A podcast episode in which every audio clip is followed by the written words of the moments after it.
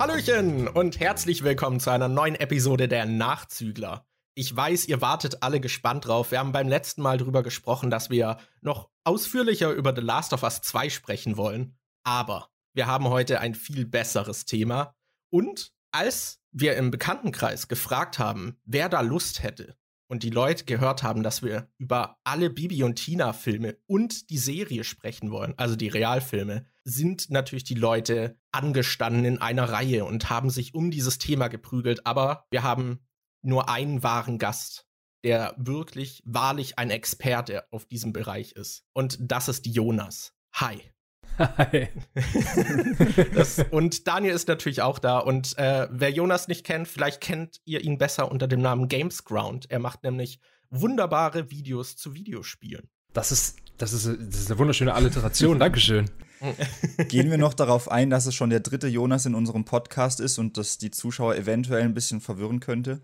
Das war halt tatsächlich so ein Bonus. Als, als ich gehört habe, dass Jonas die Bibi und Tina Filme gesehen hat, dachte ich mir, boah, wir brauchen ihn in unserem Podcast, um darüber zu sprechen. Und wir hatten bisher zwei Jonasse als Gäste. Er ist der dritte. Das ist einfach jetzt unser Hauptkriterium für Gäste, dass sie Jonas heißen. Ich, ich wollte gerade sagen, du, du hast mich auch erst gefragt, ob ich, äh, ob ich kann, weil ich so heiße. Also ich wusste erst gar nicht, worum es geht. Ich kann mir oh, aber auch vorstellen, dass viele Zuschauer äh, oder Zuhörer jetzt gar nicht mitbekommen haben, dass unser Gast ein neuer Jonas ist, weil die einfach schon, als sie Bibi und Tina gehört haben, direkt den Podcast wieder ausgeschaltet haben.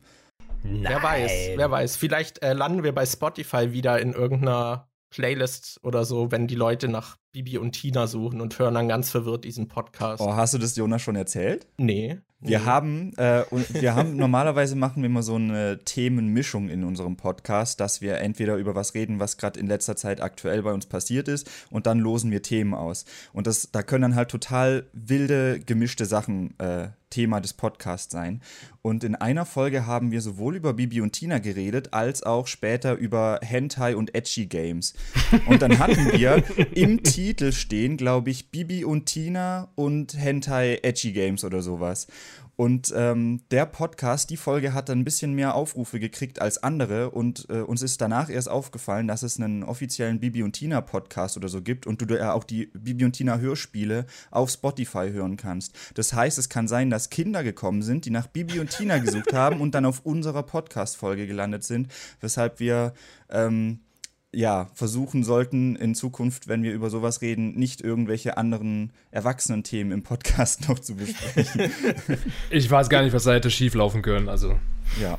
Aber an der Stelle muss ich auch sagen, wir sind nicht die Einzigen, die diese Inhalte vielleicht etwas fragwürdig aufbereiten, wenn man sich die Filme mal anguckt, weil etwas, was mir da sehr präsent äh, immer mal wieder äh, so entgegenstößt, ist so die Sexualisierung, die irgendwie gar nicht in diese Kinderfilme passt. Ja, das ist, äh, das ist aber was, was mir erst aufgefallen ist, als Freddy das mal angesprochen hat. Also mir ist davor natürlich immer schon aufgefallen, dass die super enge Reiterhosen tragen, aber äh, das äh, als wir den Film. Ich wollte gerade sagen, natürlich ist dir das davor schon aufgefallen.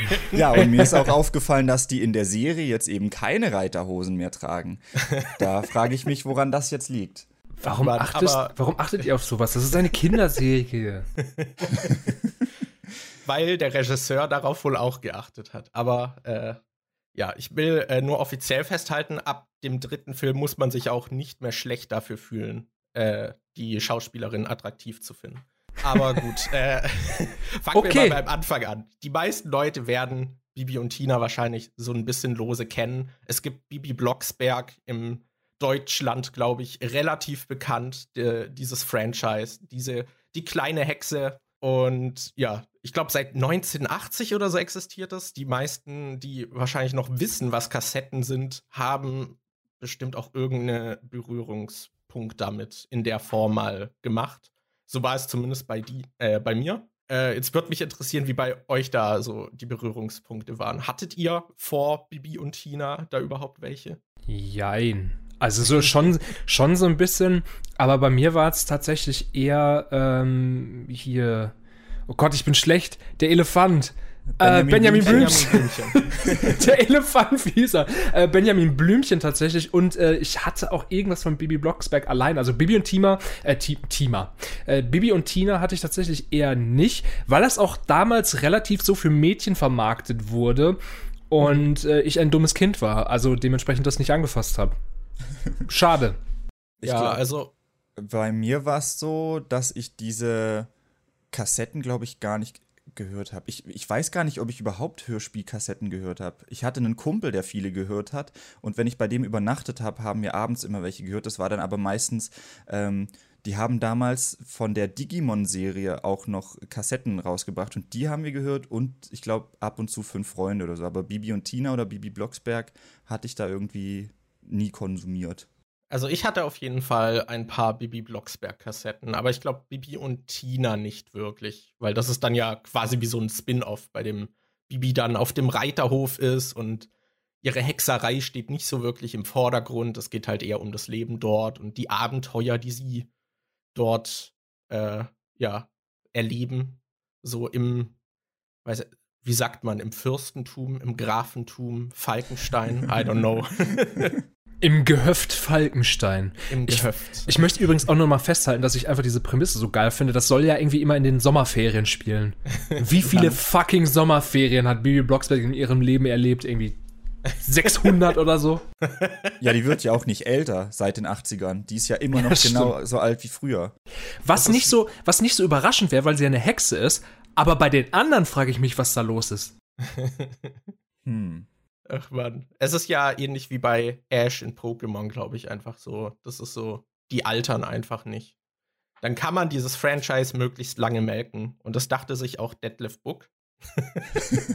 als er, Alter, diese Überleitung, ne? als er, wow. zwei, als er 2014 dachte so, was kann man mit dieser 30 Jahre alten Marke machen?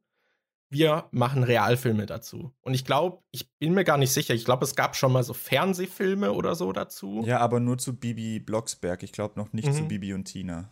Ja, da gab es, glaube ich, auf jeden Fall mal was. Und es gab halt so ein paar animierte, aber eben zu Bibi und Tina gab es noch keinen Realfilm. Und da dachte sich Deadlift Book, geil, kann man mal machen. und was sie da gemacht haben, hat Dani und mich irgendwie auf mehr Ebenen berührt, als wir dachten, glaube ich. vor, vor, allem körperlich, ne? Wow.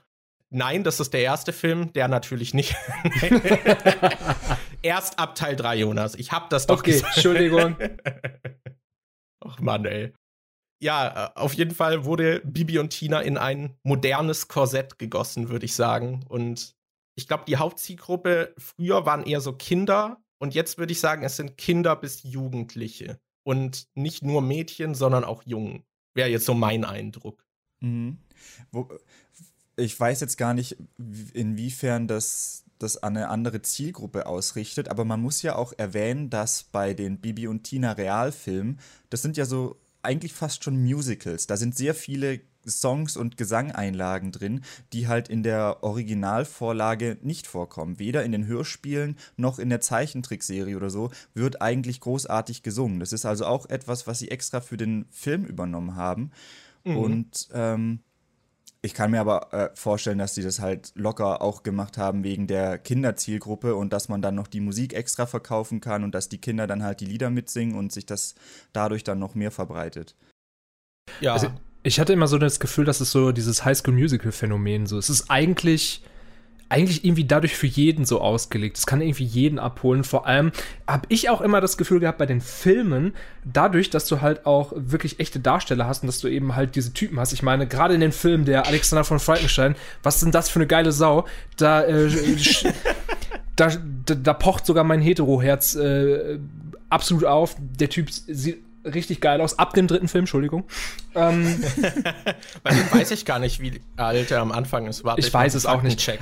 aber, aber ich, ich habe immer so dieses Gefühl gehabt, so ja, es richtet sich vielleicht primär an Frauen, aber dadurch, dass das real ist, verschwimmt diese Grenze mehr, weil die, die, die Serien und so, das, das war schon alles auf Pferde und gebürstet und so, das, das war damals schon mehr Zielgruppe Mädchen und das wirkt einfach, weil das real ist, für mich nicht so mehr. Das ist ganz weird. Ich weiß nicht, ob ihr das nachvollziehen könnt.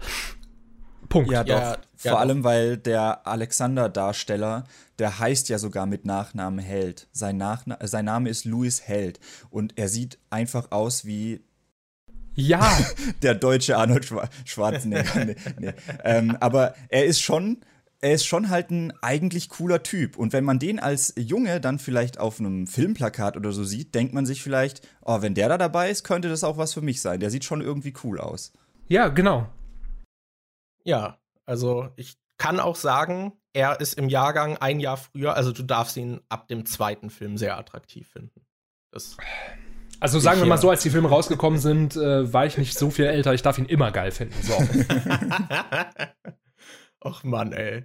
Äh, ja, äh, nur zum Umfang noch mal kurz. Äh, wir sprechen hier über vier Realfilme, die hier tatsächlich draus entstanden sind und äh, streichen dann auch noch die Serie, die kürzlich auf Amazon Prime rauskam. Äh, genau, also äh, wir haben wir hier einiges vor uns.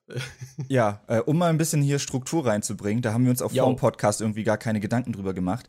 Wollen wir vielleicht ähm, chronologisch vorgehen, wie es erschienen ist, dass wir erst über die Filme reden und dann über die Serie und dass wir ja. vielleicht erstmal damit anfangen, wie wir überhaupt dazu gekommen sind, diese Filme ja. und die Serie zu gucken? Genau. Ja. Da würde ich, würde ich einfach mal Jonas fragen, wie deine Berührungspunkte mit diesem Franchise aussehen. Einmal an der rechten Boot? Nein. Ähm, eigentlich ganz random sogar. Äh, bei mir ist es noch gar nicht so lang her, beziehungsweise aber schon wieder lang genug her, dass ich nicht mehr so viele Einzelheiten weiß. Das müsste zwei, drei Jahre oder so her gewesen sein. Und dann gab es die einfach mal, ich glaube wirklich da bei Amazon auch, ähm, zu schauen. Wenn du Prime hast, kannst du ja, gibt es ja jeden Monat ein paar Filme, so wie bei Netflix, nur dass man sich auch noch Sachen leihen kann. So, Hashtag Werbung. Und wir, wir, wir haben die dann zu Hause mal angemacht, so ehrlich gesagt aus Gag. Und ich weiß nicht mehr mit welchem. Wir haben auf jeden Fall nicht mit dem ersten angefangen, deswegen sind meine Erinnerungen auch so virisch, weil wir haben wirklich mit einem angefangen und dann haben wir die danach weitergeguckt, wie sie vorgeschlagen wurden. Aber man hat halt beim Gucken schon gemerkt, dass es keinen Sinn ergeben hat, weil Events, die vorher eingetreten sind, uns nicht bekannt waren und dann kam es wieder, dass sie plötzlich auftauchten in einem anderen Film und wir waren maximal verwirrt.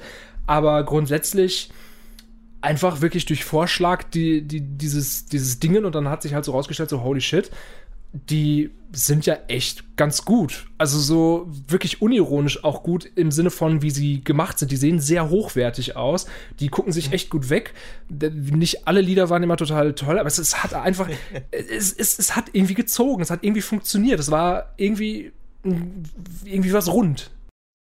Ja, also du hast die dann mit deiner Freundin geguckt, oder? Das ist richtig. Okay, ja.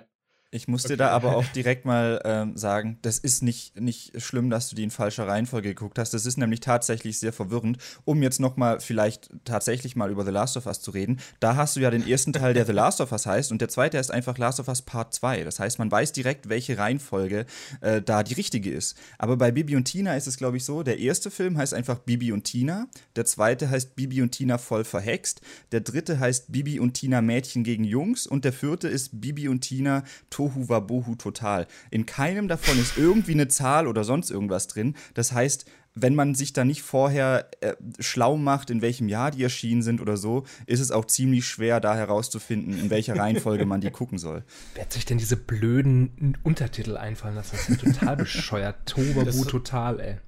Das ist halt noch äh, viel dramatischer bei dieser verkopften Storyline, die wirklich extrem ineinander greift und wenn man da irgendwas verpasst, kommt man gar nicht mehr mit.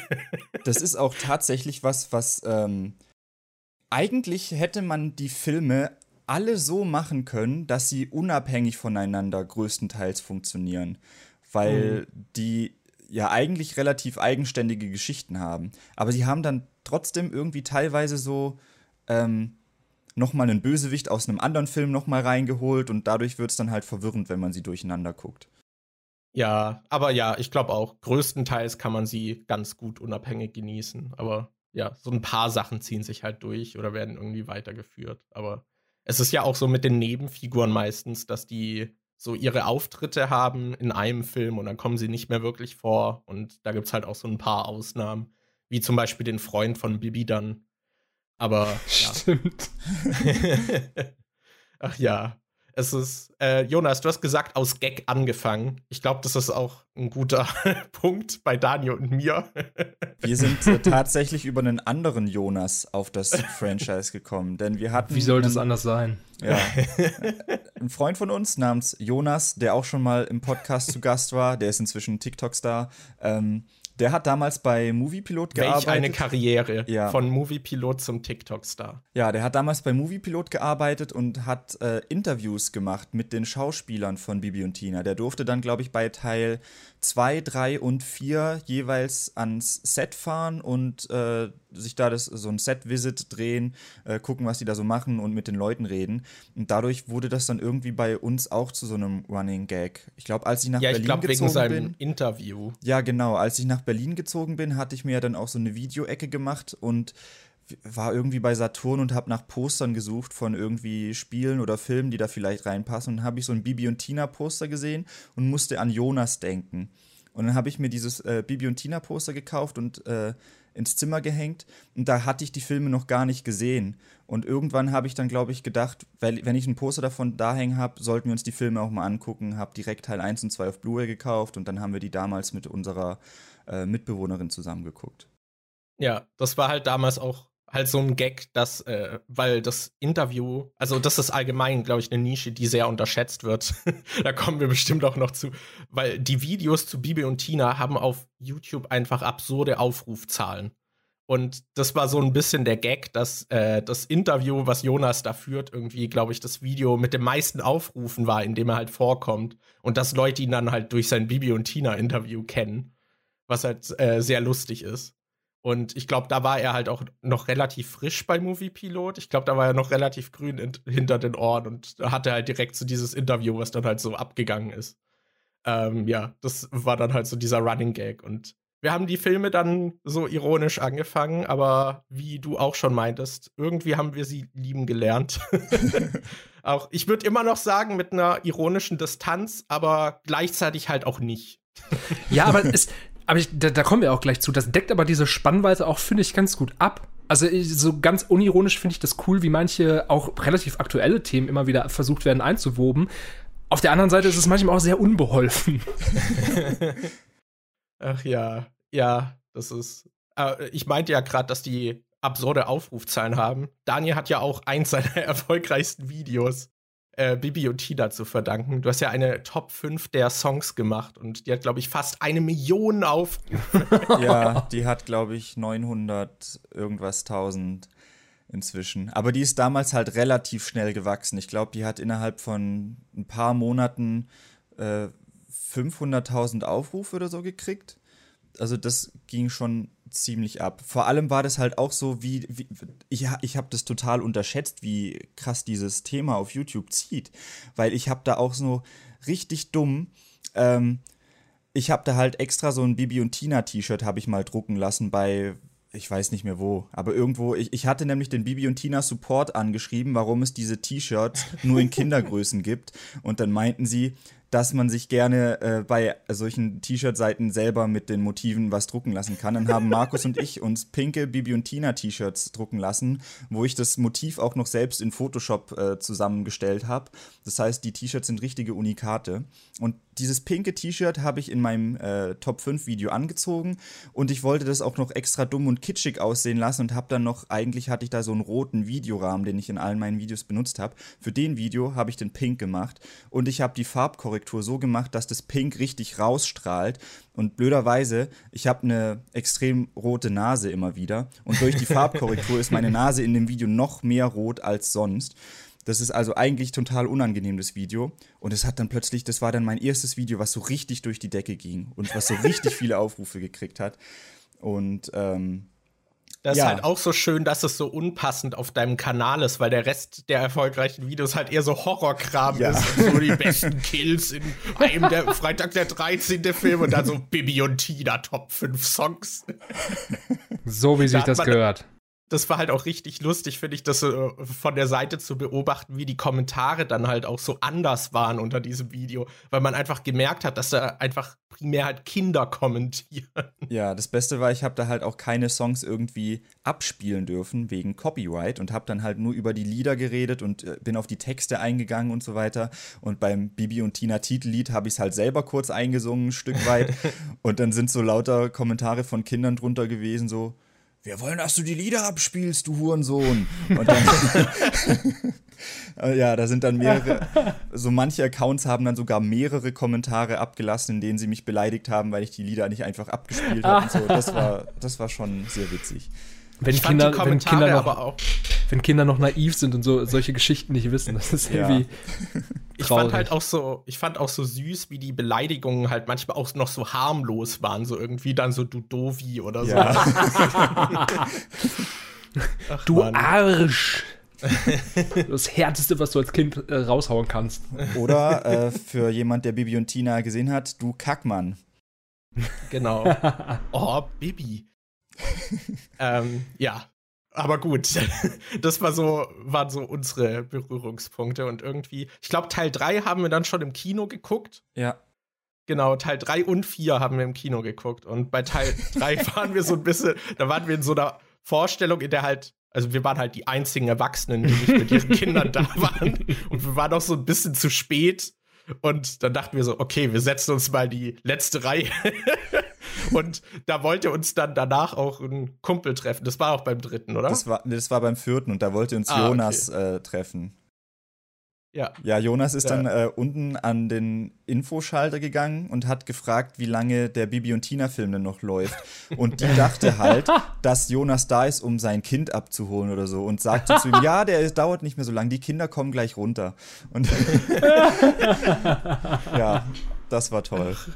Ja, es, es, ist schön. Also, das ist schon ein weirdes Kinoerlebnis, sag ich mal, aber ich bin froh, dort gewesen zu sein. Wenn die Musical-Tickets nicht so teuer gewesen wären, dann, dann wäre ich auch dort am Start gewesen. Mhm.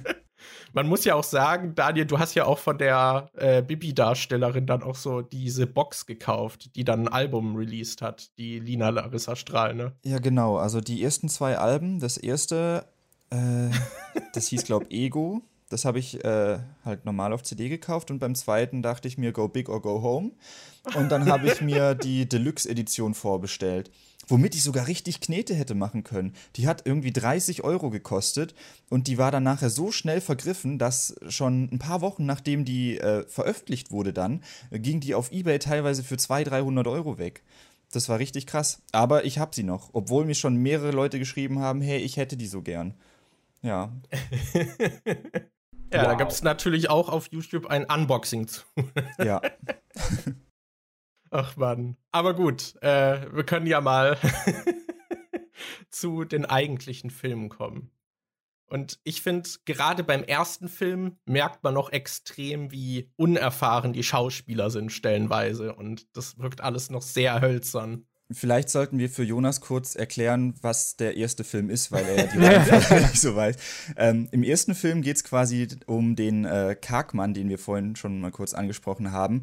Der ist auf ein äh, Pferd von Graf Falco aus und äh, ja, möchte das irgendwie möchte es dann später bei einem Rennen gewinnen. Da gibt es dann später so ein Rennen durch so ein äh, Maisfeldlabyrinth ah, ja, ja, ja. und äh, ja, er versucht halt an dieses Pferd ranzukommen und was Bibi und Tina aufdecken, ist, dass äh, Karkmann seine Pferde dopt und ähm, deswegen, deswegen wird er dann am Schluss disqualifiziert und das Pferd bleibt im Besitz von Graf Falco.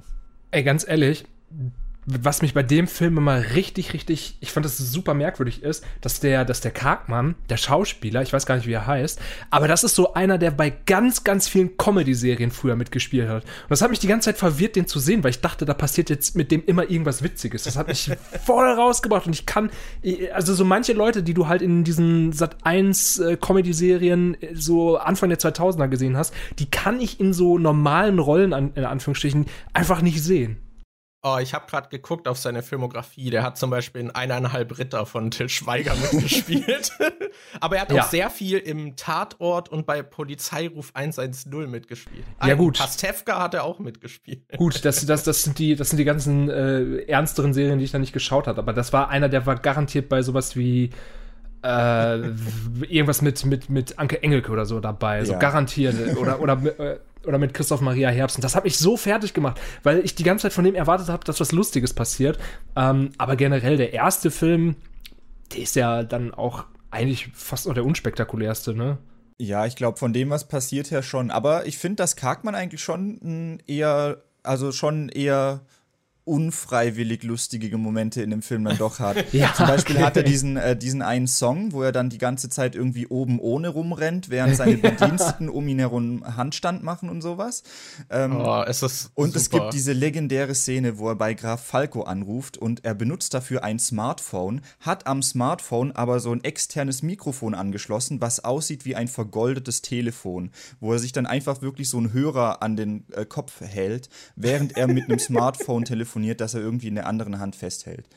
Ah, es ist richtig gut. Ich, ich liebe diese Szene. Das ist auch so, ich finde, der Anfang ist noch eben, wie Jonas meinte, so sehr unspektakulär. Bis zu der Szene, so, da merkt man dann so, okay, das ist die Identität des Films. Das ist Hier das. geht das richtig ab. Die Szene ist das Äquivalent zu Scott Pilgrim, der Moment, wo dann plötzlich Matthew Patel durch die Decke reingeflogen kommt ja. und plötzlich der erste Tanz losgeht. Genau das ist dieser Moment in Bibi und Tina.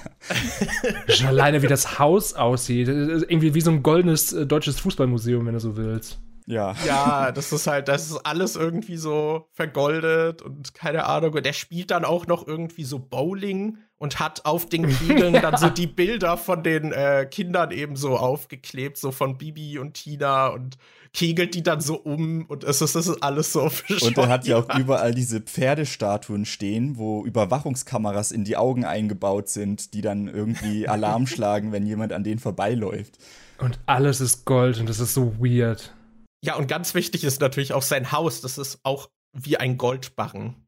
Also, das ist einfach so, es ist so ein Block, aber halt auch golden. Das Natürlich. Ist, also da finde ich, da merkt man so, das ist ein Kinderfilm. Da gehen sie wirklich so, halt alles nochmal so übersteigert, so auf 180 gedreht. Übrigens auch die Farbkorrektur. Das oh ja. ja. Also, das ich habe noch nie in einem Film so einen blauen Himmel gesehen. Es ist auch, das war, war das im ersten Film? Ja, oder? Wo sie, da gibt es diese eine Szene, wo sie, glaube ich, in der Scheune sind und dann gewittert es draußen. Ich kann dir ganz genau ab. sagen, wann das ist. Das ist beim Lied Up, Up, Up, Nobody's Perfect. Da sitzt, ähm, äh, da sitzen, also Bibi und Tina sind gerade im Stall und missten den aus, aber Teen, nee, Bibi ist gerade irgendwie traurig wegen irgend, nee. Eine von beiden ist auf jeden Fall traurig. Tina ist, glaube ich, traurig wegen Alex. Und Bibi ja, versucht sie ja. aufzuheitern. Dann gehen sie aus dem Stall raus. Die Kamera fährt nach oben auf den Himmel. Man sieht, während sie im Stall sind, ist der Himmel noch gar nicht so bunt, weil da das Color Grading noch an den Stall-Innenraum irgendwie angepasst ist. Dann geht's raus, die Kamera schwenkt nach oben und plötzlich sieht man einfach, ich sehe vor meinem geistigen Auge den äh, Farbkorrektur-Typ, ja. wie er den Regler einfach in dem Moment hochdreht und plötzlich ist alles blau und bunt. Ja, wie er so ausgerutscht ist. Ja. Das Aber ja, also sowas gibt's auch und von den Farben her ist es halt super bunt. Also auch die Outfits von Bibi und Tina, finde ich, sind halt super bunt. Alles ist irgendwie, sind diese bunten Farben und ist so ein bisschen aufeinander abgestimmt. Es gibt zwar auch Szenen, in denen es echt nicht passt und ich glaube, gerade der zweite Teil übertreibt es teilweise richtig. Also da sieht es dann manchmal auch unangenehm aus. Aber so insgesamt mag ich diesen bunten Look eigentlich. Ja. Ich auch.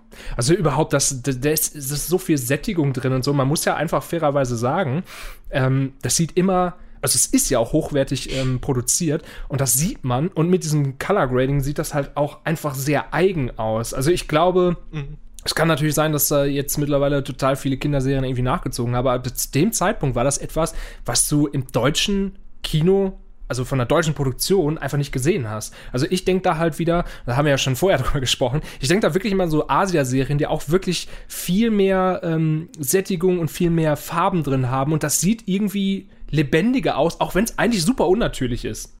Zumal es ja, ja auch noch mal super unterstreicht, dass es immer während den Sommerferien spielt und es dann ja. einfach unglaublich schön und bunt und knallig und äh, wie in so einer Märchenwelt quasi aussieht. Und das sind die Ferien, die sind da, um Spaß zu haben und es wird auch visuell äh, vermittelt. Ja.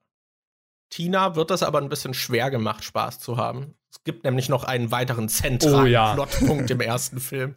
Und das ist die, ich weiß gar nicht, sie ist eine Freundin der Familie und kennt auch Alex irgendwie, also den, also von Falkenstein, Alex ist der Sohn und dann gibt es noch den Graf und der Graf ist so ein bisschen so, das ist eh eine der besten Rollen, aber äh, genau, so die besucht irgendwie die und es ist wohl geplant, dass Alex dann auf dieses Internat von ihr auch gehen soll, weil natürlich der Vater das Beste für seinen Sohn will. Und das äh, schiebt sich dann auch so zwischen die Beziehungen von Alex und Tina. Ja, du hast jetzt äh, nicht erwähnt, wie sie heißt. Das ist natürlich die Sophia von Gelenberg, die im Gegensatz zu Bibi und Tina nicht in Rot oder Tür äh, nee, rosa oder Türkis gekleidet ist, sondern die hat äh, durchgängig das, äh, die Farbe Gelb zu tragen. Ihre Koffer sind gelb. Ich weiß nicht, ob das Auto, in dem sie kommt, gelb ist, aber alle ihre Klamotten sind gelb die hat später sogar, sieht man sie nachts draußen, weil irgendwie äh, es gewittert und das Pferd des Fohlen ist unruhig und sie rennt sogar mit einem gelben Schirm draußen rum. Also ja, bei ihr ist alles durchgebrandet gelb. Schön noch bei How I Met Your Mother den Schirm geklaut. Ja. Ist sie aber nicht sogar mit Alex verwandt oder so? Das dachte ich auch. Ich dachte nämlich, dass es eine Cousine von ihm ist. Deshalb fand ich das auch immer so mega weird, dass die sich so an ihn ranmacht und da so diese äh, Eifersucht von Tina dann kommt. Aber ist sie gar nicht? Also ich hatte, ich hatte das immer auch so abgespeichert und ich fand das so weird, dass sie da immer diese so, so touchy wird und so. Äh. Ich hoffe genau. nicht. Wobei man aber sagen ist. muss, dass äh, Beziehungen mit Cousins und Cousinen in Deutschland ja, glaube ich, legal legal sind. Das ist dann ja, in so einem Verwandtheitsgrad, dass man legal schon handeln dürfte. Gut. Okay, ich sehe gerade, das ist tatsächlich, das ist tatsächlich die Cousine. Ja, wow. okay, legal ist das eine, moralisch vertretbar ist das andere. Und wenn wir, wenn wir dann noch mal ins Saarland gehen, dann ist das sowieso wieder eine ganz andere Geschichte. Dann, oh, ist, äh, dann ist auch äh, die Mutter nicht äh, vor allem gefeit. Entschuldigung. Oh mein Gott, ich stelle mir gerade vor, wie jetzt dieser Podcast tatsächlich von Kindern gefunden wird, die sich deswegen Bibi und Tina angucken und dann merken die so, was, ich darf was mit meinem Cousin anfangen? Endlich? Endlich? Horst, komm her!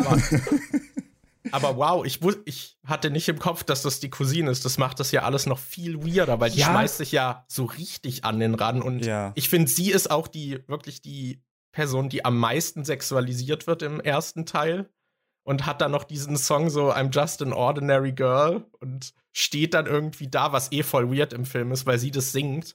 Und während des Songs steht Alex einfach die ganze Zeit nur so an der Tür ich hab da und geht auch irgendwann.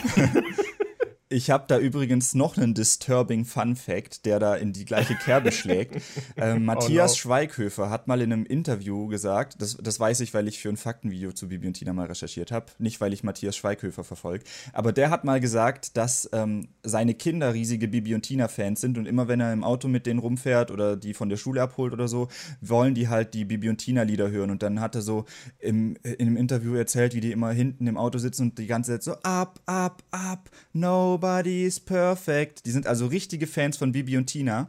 Und mittlerweile ist Matthias Schweighöfer mit Ruby Ophé zusammen. Das ist die Schauspielerin von Sophia von Gehlen. Nein! Ja, die sind jetzt zusammen. Alter, die ist, die ist doch irgendein Mitte 90er Jahrgang. Die ist doch locker irgendwie 20 Jahre jünger oder so. Ja, ja, ja also da ist schon ein größerer äh, Altersunterschied zwischen den beiden aber bei männlichen Schauspielern halt auch echt nicht ungewöhnlich, ne? Nee, aber trotzdem, das ist so. Ich weiß auch nicht. Das ist wie wenn, wenn jetzt jemand kommt mit Jahrgang 2002 und so und ja, er oder sie ist dann volljährig, aber irgendwie ist das weird. Ja, I know what you mean. Ach ja, aber ja, das ist auch eine super Rolle. Gott, das, das wusste ich gar nicht. Das macht mich jetzt innerlich wirklich sehr fertig. Oh Mann. Ja, äh, noch mehr Disturbing Fun Facts? Hast du noch was auf Lager, Daniel? Äh, jetzt gerade spontan nicht, vielleicht später. ich würde gern über eine andere Szene, äh, die ist auch disturbing sexualisiert, so ein bisschen. Es gibt ja noch den Freddy. Und ja. der Freddy ist jemand, der im Dorf ich glaube, als Schmied tätig ist, der eben auch den Pferden dann neue Hufeisen verpasst und so. Aber er, seine wahre Leidenschaft ist äh, das Motorrad. Ja, Kfz. Er steht ja er, eher so auf Kfz. Er steht eher so auf Kfz. Das ist ein, ein direktes Zitat. Sein Catchphrase. Und, und ich glaube, das ist mein Lieblingssong aus dem ersten Film, weil der Text auch so absurd und wirklich so, es klingt so, so, hey, wir brauchen hier noch einen Song, schreib mal einen in 15 Minuten. und der Text ist halt echt so absurd von Mädchen auf dem Pferd, weil da erblickt Freddy die wunderschöne Sophie und äh, singt ihr dann einen Song. Aber der, ich glaube, filmisch ist er in seiner Fantasie, weil es alles so, ist wirklich wie so ein Softcore-Porno, so ein bisschen. so ein Country-Song, aber ich weiß, es ist schon irgendwie extrem sexuell dargestellt, fand ich. Ja. Das Schlimme ist, so. dass ich dir richtig viele Zitate aus dem Song nennen kann, weil ich den schon sehr oft gehört habe. Ich werde jetzt aber einfach mal, auch wenn es nicht stimmt, sagen, dass ich hier die Lyrics neben mir offen liegen habe. Einfach um meiner Ehre ein bisschen was Gutes zu tun. Aber da sind dann zum Beispiel so, Sprü äh, so Sprüche dabei, wo auch sehr gute Reime dabei sind, wie Du bist das Mädchen auf dem Pferd, ich der Loser vor dem Herrn. Oder ähm, wow oder für dich lerne ich Chinesisch, mach einen Kochkurs. Nein, das geht nicht. Weil Chinesisch lernen ist okay, aber Kochen ist ja was für Frauen, deshalb kann er das auf keinen Fall für sie machen. Genau, und da, da kommt die toxische Maskulinität noch mal so ein bisschen durch. So ja. muss er dann noch mal festhalten. Und er hält halt auch fest, dass er für sie äh, Justin Bieber hören würde. Und äh, was, was gibt es denn noch für Lines? Da gibt's Na, das Beste ist natürlich das mit dem Badewasser. Ich möchte dieses Zitat in voller Länge von dir, Daniel. Warte, äh ich, ich, weiß halt leider nicht, wie gerade die Line davor und danach geht. Ich weiß nur, dass er halt zu ihr sagt, ich sauf dein Badewasser leer. Das ist, okay, der ist bestimmt auch so ein Patreon-Supporter von Belle Delphine. das ist, das war Foreshadowing, ja. Der hat die Trends schon ein bisschen, ein bisschen früher. Das ist halt auch so, ich weiß nicht, die, also diese Texte sind halt wirklich so, komm, steig von deinem Ross, denn without you I am lost. so. So, ich bin dein Iron Man, du meine Barbie, ich dein Ken. wow. Und die Leute Ach, Mann, sagen, ey. das Writing in Last of Us 2 wäre schlecht. Ach Mann, ey. Okay, warte. Ich weiß, ich weiß nur noch, ich war immer voll verstört. Es gibt doch dieses eine Lied, ist das Bibi, die das singt, mit, äh, wo, sie, wo sie diese komischen Tiere-Vergleiche immer bringen, wo dann plötzlich das mit dem Elefantenrüssel kommt und ich hab da so gesessen. Hä? Hä?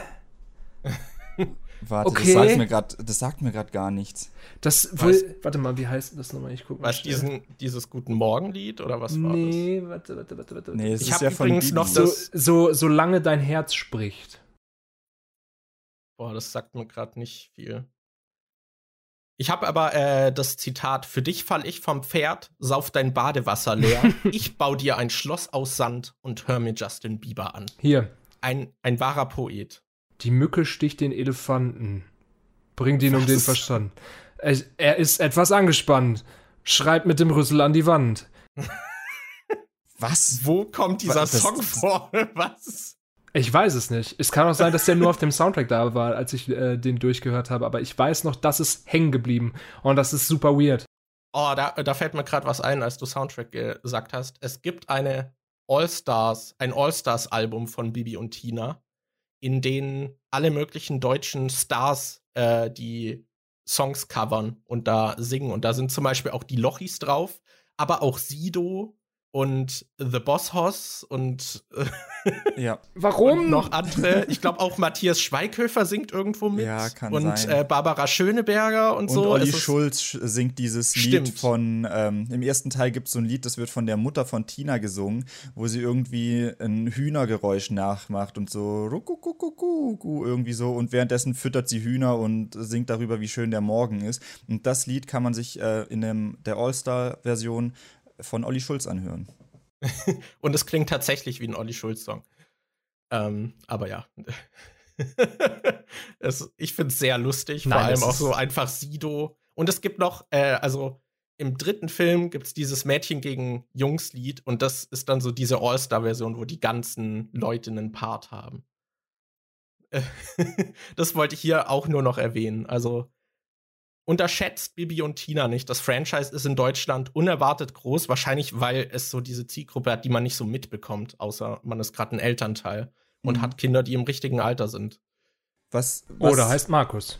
Was wir noch gar nicht angesprochen ja. haben, über de, der erste Film bringt halt auch schon super so ein bisschen so Meme-Momente ein, die einfach. Ich finde, der hat auch mit die meisten davon. Ja, da gibt es zum Beispiel äh, am Sch das, da muss ich jedes Mal lachen. Am Schluss, als Karkmann dann festgenommen wird, kommt so ein Zeitungsartikel reingeflogen, wo drin steht, dass Karkmann festgenommen wurde und dann steht direkt dahinter einfach nur Merkel enttäuscht.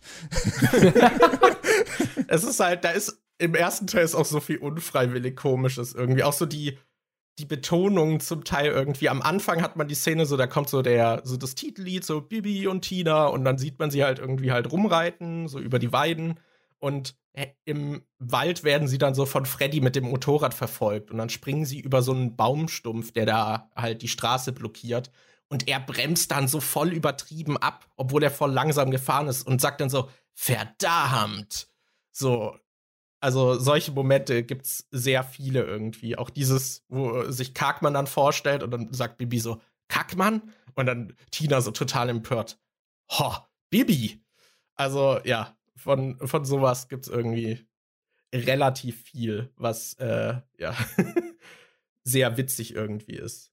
Ja, und das am Ende vom ersten Teil gibt es ja auch diese Szene, wo dann quasi Sophia eigentlich wieder gehen will, ähm, weil sie ja irgendwie für Karkmann das Rennen gemacht hat und dann hat sie verloren und sie denkt, dass Bibi und Tina sie nicht leiden können, weil sie die ganze Zeit so äh, scheiße zu denen war. Aber dann im letzten Moment sagt sie zu ihrem Fahrer doch, dass die noch mal, dass er umdrehen soll, weil sie den Rest des Sommers doch noch mit Bibi, Tina, Alex und so verbringen will. Und die nehmen Sophia dann auch mit offenen Armen wieder auf.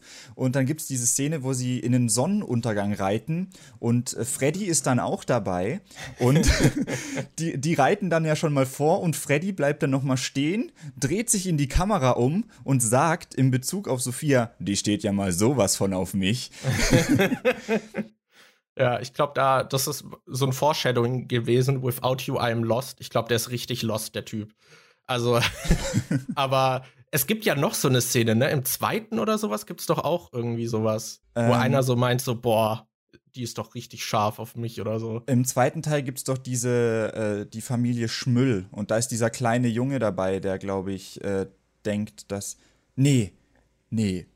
Ich verwechsel ihn, glaube ich, gerade mit diesem Checker aus dem vierten Teil, der dieses deutsche Mädchenlied singt. Stimmt. Der war, glaube ich, ja doch, der hat das, glaube ich, gesagt. Der meinte, der war, glaube ich, auch davon überzeugt. Ja, der war das, davon überzeugt, dass Tina so auf ihn abfährt. Ja, aber ja, es gibt auf jeden Fall einige lustige Stellen im ersten Teil irgendwie, weil die halt echt oft auch so unfreiwillig komisch sind. Eins meiner Highlights äh, will ich noch zitieren. Und zwar spricht irgendjemand, war es Graf Falco oder Karkmann oder so? Er sagt irgendwas so, hier sind die insolventesten Scheiche und spricht halt so davon, als wäre das was richtig Tolles, ja. dass er von denen jetzt ihr Geld bekommt oder so. das ist, glaube ich, dann auch eher so ein Witz für die Erwachsenen, die ja. das Wort verstehen.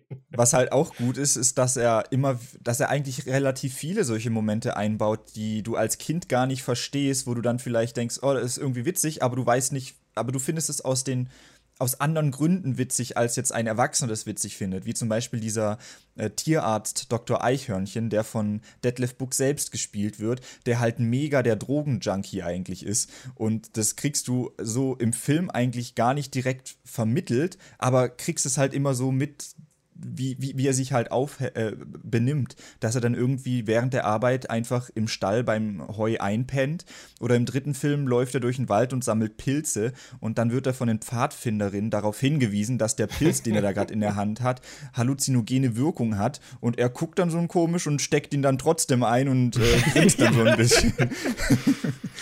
Also ja. aus, so dieser, dieser typische äh, Grund, weswegen das auch gerade so aktuell erfolgreich ist, einfach weil die genau wussten, so die Eltern gehen wahrscheinlich mit rein, ne? Mhm. Und dann bauen wir so ein paar Sachen ein, wo die Eltern vielleicht ein bisschen mehr zu lachen haben. Ja. ja. Ich kann mir auch vorstellen, dass viele Eltern eben richtig begeistert waren, dass irgendwie Olli Schulz dann auch im zweiten Teil mitspielt und vielleicht dadurch gecatcht werden. Und die Kinder fanden die Rolle von Olli Schulz dann einfach lustig. Äh, ich glaube, das ist auch sowas, was so doppelter Fanservice dann so ein bisschen ist. Ja, was ich an der Stelle mal noch zugute halten muss, ähm, es gibt ja viele, die erstmal abgeneigt sind, Bibi und Tina zu gucken. Und wir haben ja, ja alle aus Spaß damit angefangen, konnten dann aber nicht mehr damit aufhören. Und ich habe den Film auch schon mit mehreren Leuten geguckt. Also ich habe den schon mit ja, einer Ex-Freundin mal geguckt. Ich habe den mit einer anderen Ex-Freundin, glaube ich, auch mal geguckt. Mit meiner aktuellen Freundin habe ich ihn geguckt. Ich habe noch nie den Film mit jemandem geguckt, der dann am Ende sagte, das war scheiße, das hat mir überhaupt keinen Spaß gemacht.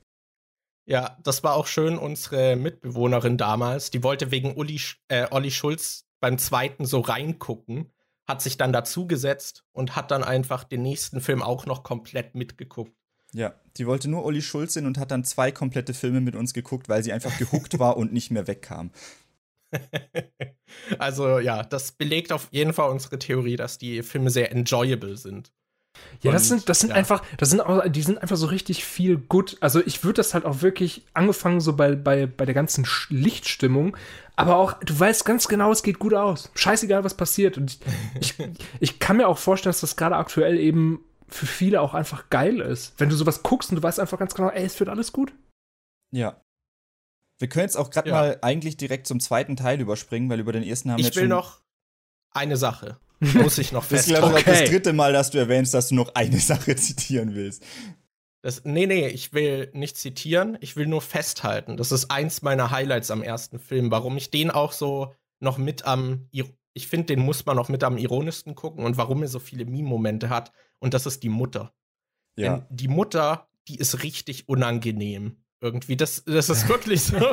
die sieht halt auch so, sie sieht wirklich wie so eine relative Standard deutsche Mutter aus. Sie hat halt so halblange blonde Haare irgendwie, ist jetzt auch nicht super dünn, halt so normale Statur. Und es sieht einfach aus, als würde sie so bei den coolen Kids irgendwie ankommen wollen, wenn sie irgendwas macht, weil sie ja. tanzt dann oder ja, dance halt irgendwie im Hintergrund rum. Und es es ist wirklich so, da ist wirklich cringe der richtige Begriff. Da habe ich, da spüre ich wirklich so die Fremdscham und so einen Schauer im Nacken jedes Mal, wenn ich sie sehe. Und ich freue mich mittlerweile richtig ja. darüber. Das ich weiß auch nicht, ob das, ob das Absicht war, weil die guckt doch immer so bedeppert, weißt du? Die sitzt dann immer so, ne? Hä? Hä? Und es, das zieht sich halt auch durch die Familie, weil äh, die hat, äh, Tina hat ja noch ihren großen Bruder Holger und äh, ich, der, der sagt so gut wie nichts in den Film.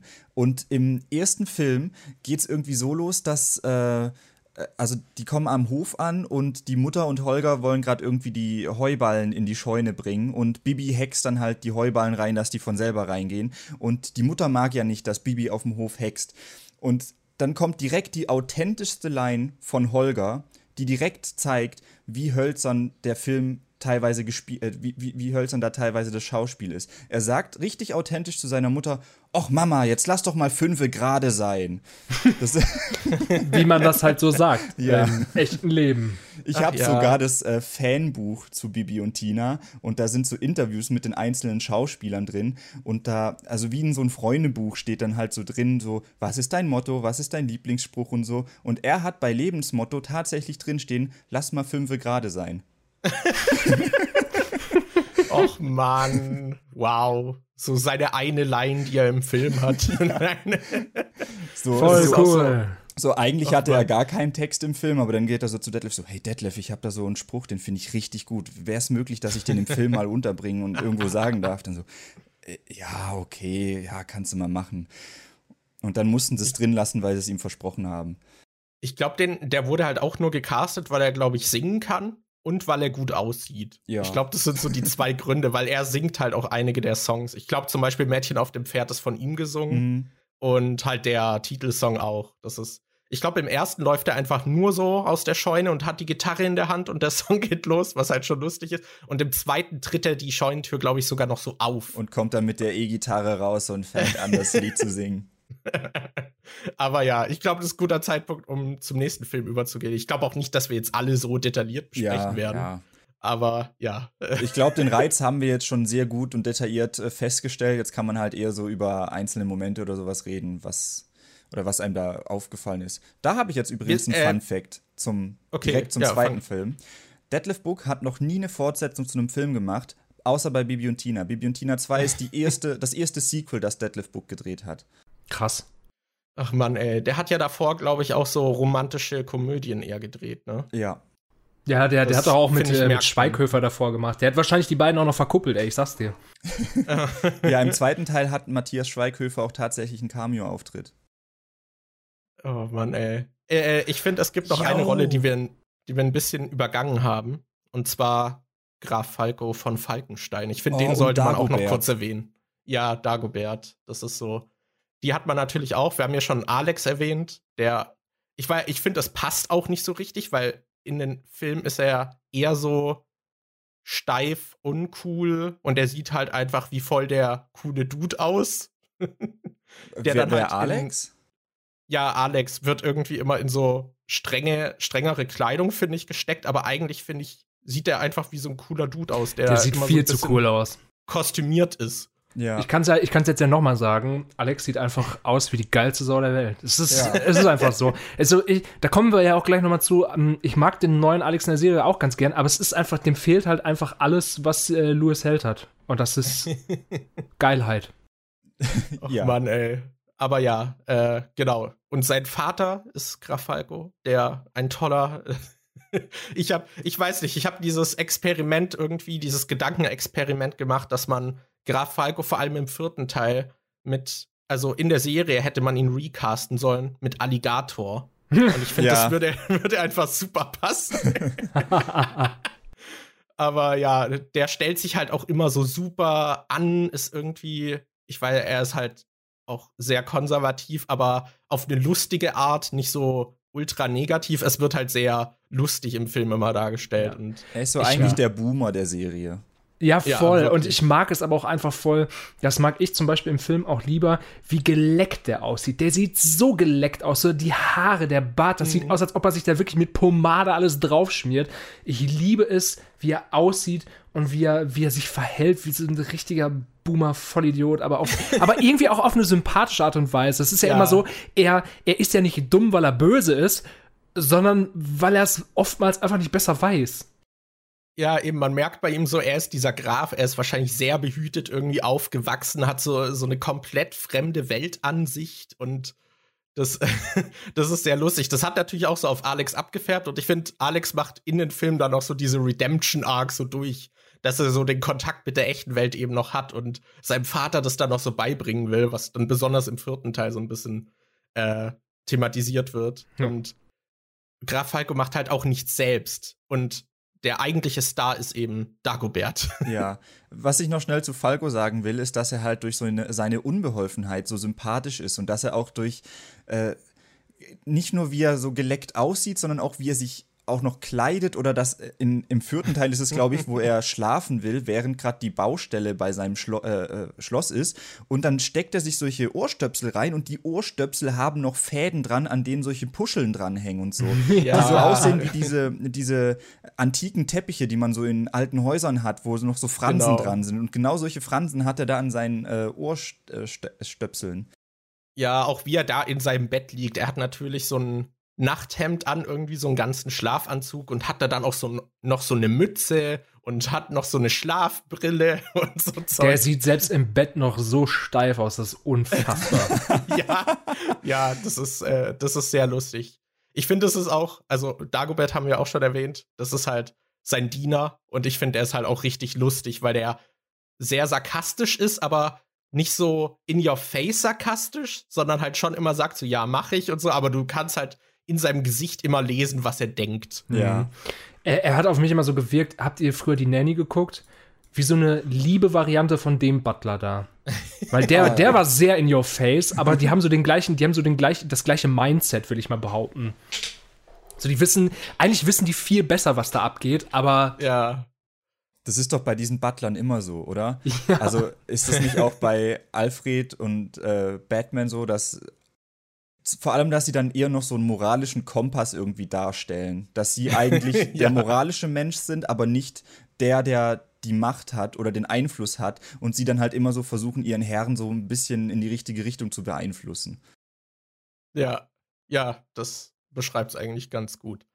Ich finde, äh, Graf Falco ist auch guter Anschlusspunkt für den zweiten Teil, weil dort wird dann ja tatsächlich auch mal dann so eine Beziehung quasi dargestellt oder sein Umgang mit Frauen, die eben auch Nennen wir es mal so. komplett unbeholfen ist. Also er versucht auf jeden Fall mit einer Frau zu interagieren. Ich frage mich bis heute immer noch, wie der jemals Alex bekommen hat. In jede, jedes Mal, wenn er mit einer Frau zusammen. Ich meine, in der Serie wird es ja sogar noch krasser, ne? Da weiß er offensichtlich nicht mal, wie man Kinder kriegt. Ähm, ja. Jedes Mal wird er so dargestellt, als ob der ein soziales Vollidiotenkind ist. Aber er hat offensichtlich einmal geschafft, einen Sohn zu kriegen. Ich frage mich bis heute, wie. An der Stelle ja, können wir noch mal kurz, äh, ganz kurz die Grundprämisse vom zweiten Teil erklären. Yo. Im zweiten Teil geht es darum, dass äh, Bibi und Tina auf dem Martinshof ankommen, aber das Problem ist, dass auf dem Martinshof kaum Kinder sind, was schlecht ist, weil Familie Martin dadurch dann kein Geld verdient.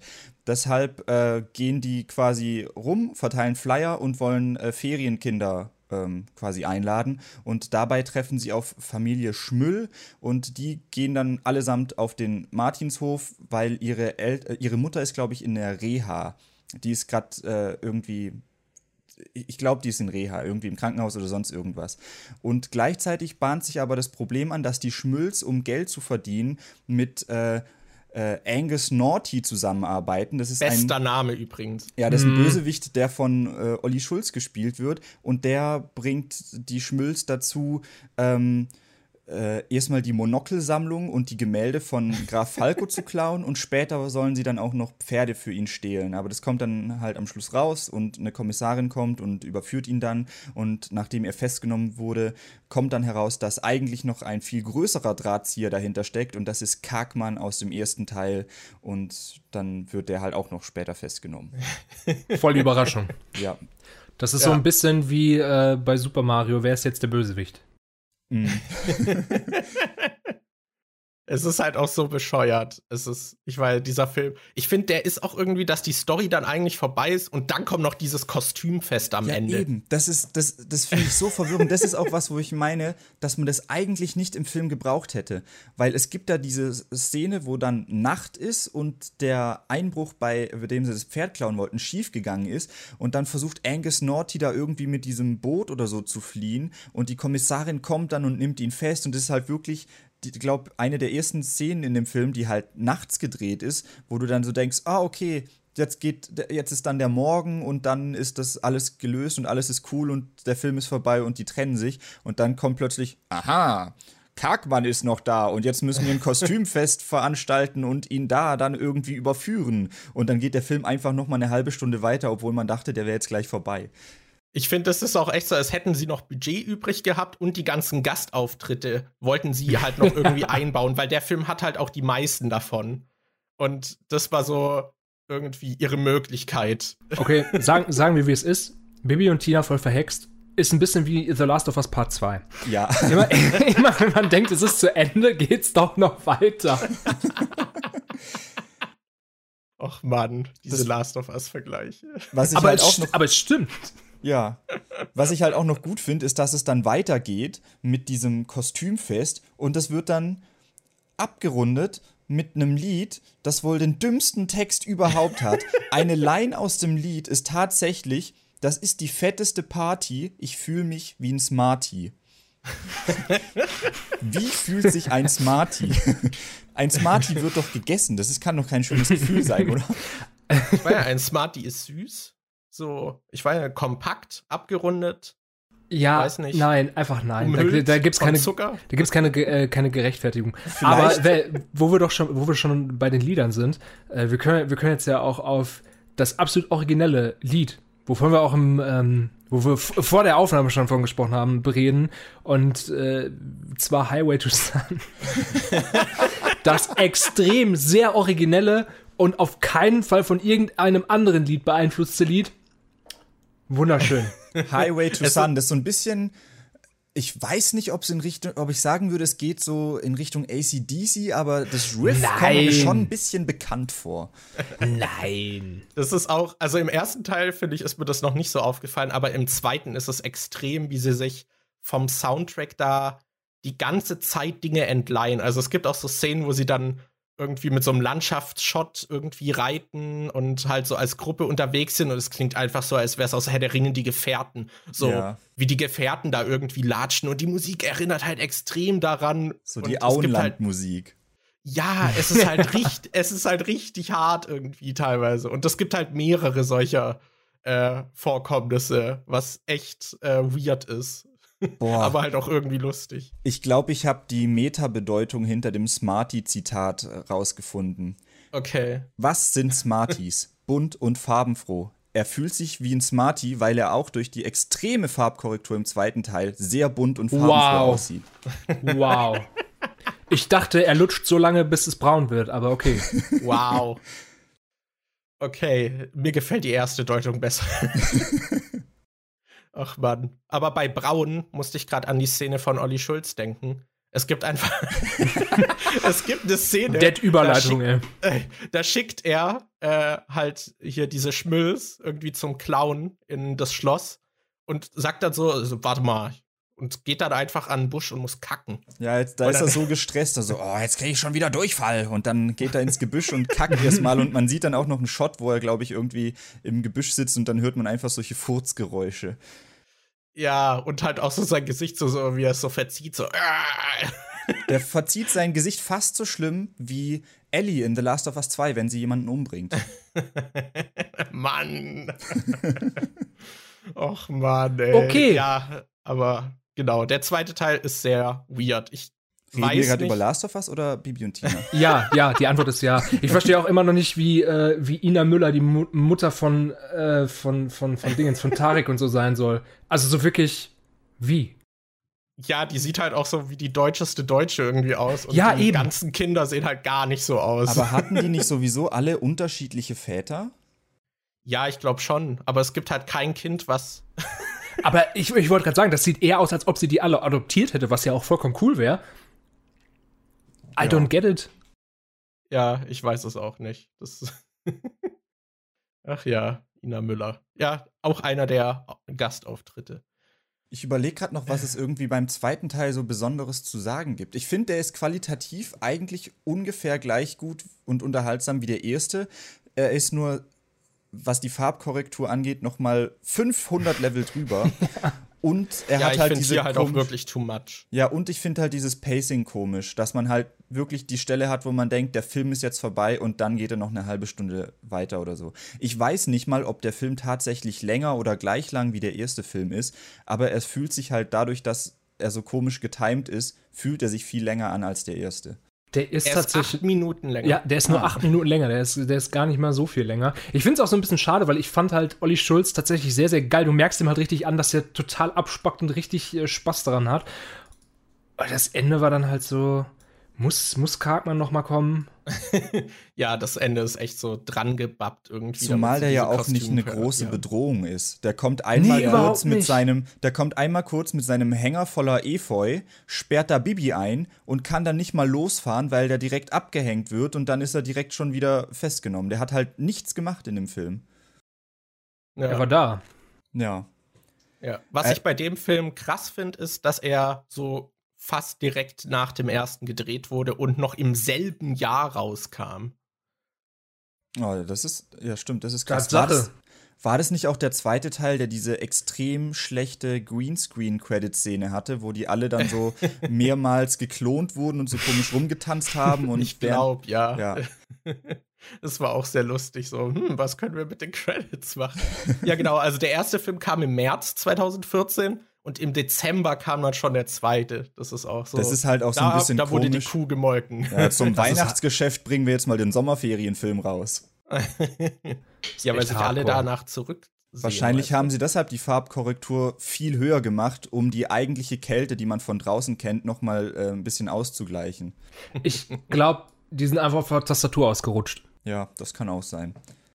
Oder die hatten einfach, ich glaube, die wurden ja von irgendwie Medien, Hochburg, so Brandenburg, Berlin irgendwie finanziert, haben da, glaube ich, viel Förderung bekommen. Und vielleicht war da einfach in dem Jahr dann noch viel drin, dass sie da dann noch mal irgendwie halt direkt drehen konnten. Ja, Oder sie haben einfach durch das ganze Fördergeld noch mehr Geld gehabt für die ganzen Filter und haben einfach drei noch dazu gekauft. das ja, wollte genau. ich auch gerade sagen. So, ja, wir sind jetzt schon eigentlich komplett fertig mit dem Film, aber wir haben noch Geld. Äh, ja, wie wäre es, wenn wir den Film noch color graden? Wir haben den schon gecolorgradet. Egal, wir haben Geld für nochmal color grading. Mach einfach. Lass doch auch noch eine Kostümparty drehen. Und dann ist so ja. wirklich so ein, so ein Programmier-Justus sitzt einfach am Rechner und macht irgendwie so Filter, STRGC, STRGV wieder einfügen.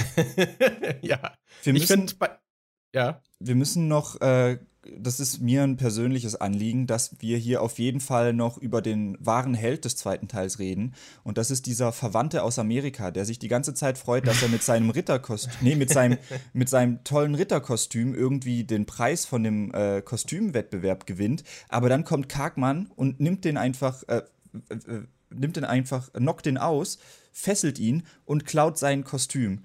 Und der hat sich halt, der ist extra aus Amerika gekommen und konnte dann nicht mal richtig teilnehmen. Aber am Schluss hat er dann zum Glück trotzdem noch gewonnen, weil Freddy abgehauen ist und äh, Freddy sein Neil Armstrong-Kostüm zurückgelassen hat. Und dann hat der Amerikaner sich das Neil Armstrong-Kostüm geschnappt und konnte doch noch den, ähm, äh, den Preis gewinnen, wofür er extra aus Amerika gekommen ist das ist halt auch so gut, weil äh, Graf Falco halt so negativ ihm gegenüber eingestellt ist, dass der halt so Teil der Familie ist, aber der will nur so oh, das Geld und dann äh, reicht er ihm so richtig widerwillig den Gewinn für diesen Kostümpreis.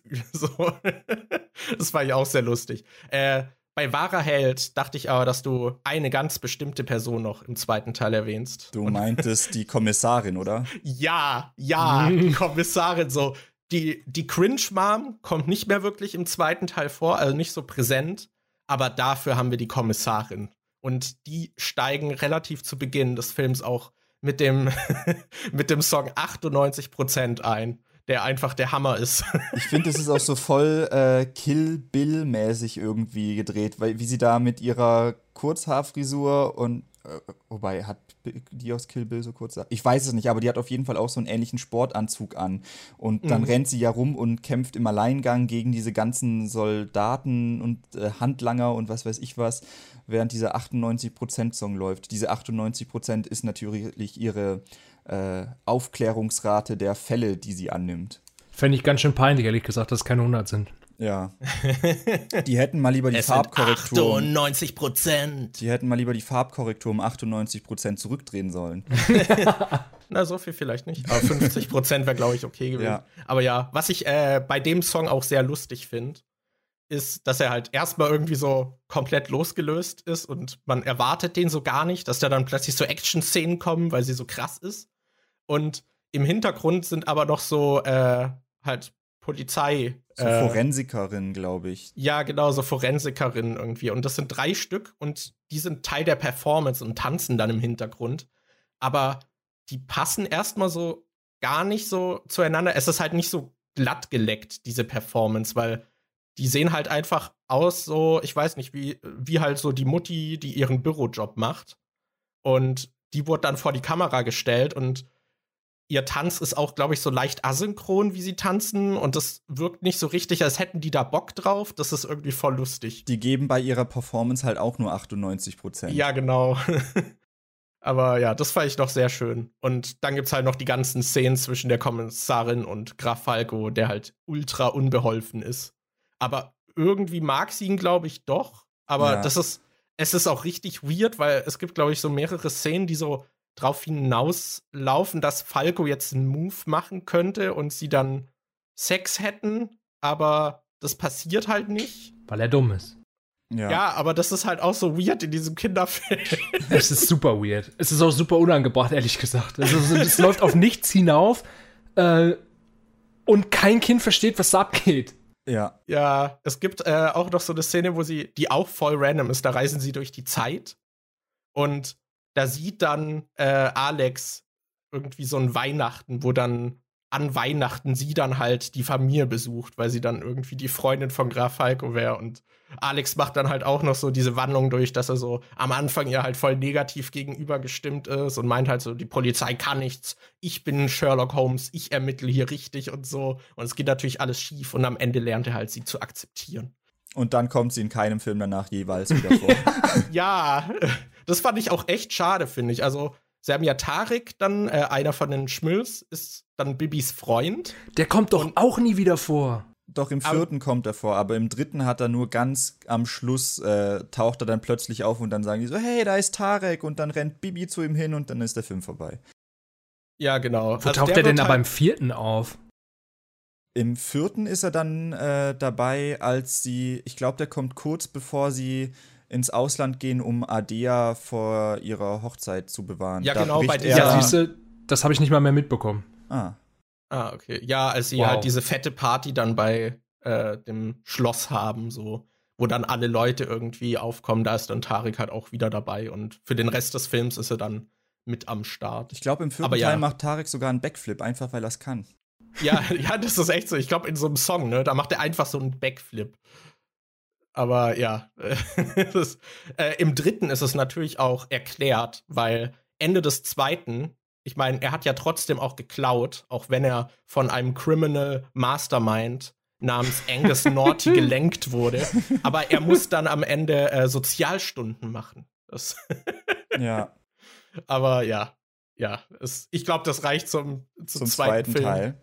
Äh, beim dritten finde ich den Einstieg sehr toll. Das sind irgendwie, die stehen an einer Bushaltestelle und Tina wartet so auf Bibi und Bibi kommt dann eben an, ich glaube, auf ihrem Besen oder so und ja. schickt ihn dann nach Hause. Das ist die einzige genau. Szene in allen vier Filmen, wo man den Besen sieht. Ja, genau. Das muss man auch sagen. Also es gibt relativ wenig Hexereien. Äh, und, und es ist meistens auch überflüssig. Also ja, du, die, die, die setzen das immer so ein, dass es, dass es quasi nur um zu verdeutlichen, dass Hexerei hier nicht weiterhilft. Ja. Ja, ich glaube, im vierten Teil teleportieren sie sich dann so zu Adea, aber mhm. ich glaube, das war's irgendwie. Der Rest ja, ist, aber das ist nicht so nützlich. Das ist so Schnellreisefunktion. Ah, doch, sie, sie äh, hext noch, dass Adea Deutsch sprechen kann. Ah ja, stimmt. Stimmt. stimmt. Es gibt auch äh, im ersten Teil gibt's auch eine Szene, in der sie äh, Alex und Tina sich zwingt, sich zu küssen damit dann alles wieder gut ist, weil die sich streiten. Ja. Und das ist halt auch richtig awkward. Und die sind dann halt beide auch zu Recht voll pisst auf Bibi. Aber Ach, ja. Und, äh, und natürlich, was wir nicht vergessen dürfen, ist, dass sie äh, im dritten den, den Waldbrand wieder löscht mit, mit Hexen. Genau, genau. Da haben sie doch diesen, diesen kleinen Sideplot noch gemacht, dass, oh nein, ich kann nicht mehr hexen. Scheiße, vielleicht schwitze ich einfach diese Kräuter wieder aus. Ja, ja das, ist, das, ist, das Beste, stimmt. Das hatte ich schon wieder fast vergessen. Aber ja, äh, nochmal zum Einstieg vom dritten. Da finde ich einfach toll. So, da, das wäre gern die Rolle, die ich in den Filmen hätte. Da sind die eben an dieser Bushaltestelle und gehen dann irgendwie, brechen halt auf. Und da sind zwei Jungs. Und die sind dann so total so monoton gelangweilt, so, das sind Bibi und Tina. Auf Amadeus und Sabrina. und da geht halt so der Song los. Aber das fand ich auch richtig gut. Und das sind auch irgendwelche YouTuber. Ja, wohl. das sind die Grieschis, heißen die. Noch nie okay. gehört, das ist traurig. Ja. ja. Ich glaube, ab Teil 3 geht es auch so richtig los, dass. Äh, doch, ab Teil 3 ist ja Phil Laude auch dabei. Also, äh, was heißt ja. ab Teil 3? Der ist nur in Teil 3 dabei. Und ich glaube, ab dem Film haben sie dann YouTuber so für sich entdeckt und haben die dann öfter so in Filme eingebaut. Weil im vierten Teil ist zum Beispiel auch TC von White City dabei und Finn Kliman taucht im vierten Film auf. Ja, da haben sie wahrscheinlich auch einfach gemerkt, dass die Zielgruppe wahrscheinlich mehr mit äh, Phil Laude anfangen kann als mit Ina Müller. Mhm. Hm. Aber ja, das genau, da kommen auf jeden Fall welche vor. Und ich finde, Phil Laude ist auch so ein richtiges Arschloch in einem ja. Film. Aber äh, soll er doch auch. Da kann man mal kurz wieder die Prämisse vom äh, dritten Film zusammenfassen, für ja. die Leute, die es nicht wissen. Der dritte Film löst sich so ein bisschen von den anderen Filmen ab, weil es da nicht auf, die, die, die Story spielt da nicht auf dem Martinshof oder beim Schloss sich ab, sondern äh, auf so einem Campingplatz in der Natur, denn da ist so ein Geocaching-Event irgendwie, wo mehrere Gruppen sich zusammenfinden und dann Rätsel im Wald oder in der Natur lösen müssen. Die müssen dann solche Sterne sammeln und ähm, nach und nach scheiden dann immer Teams aus, bis es am Schluss halt einen Gewinner gibt.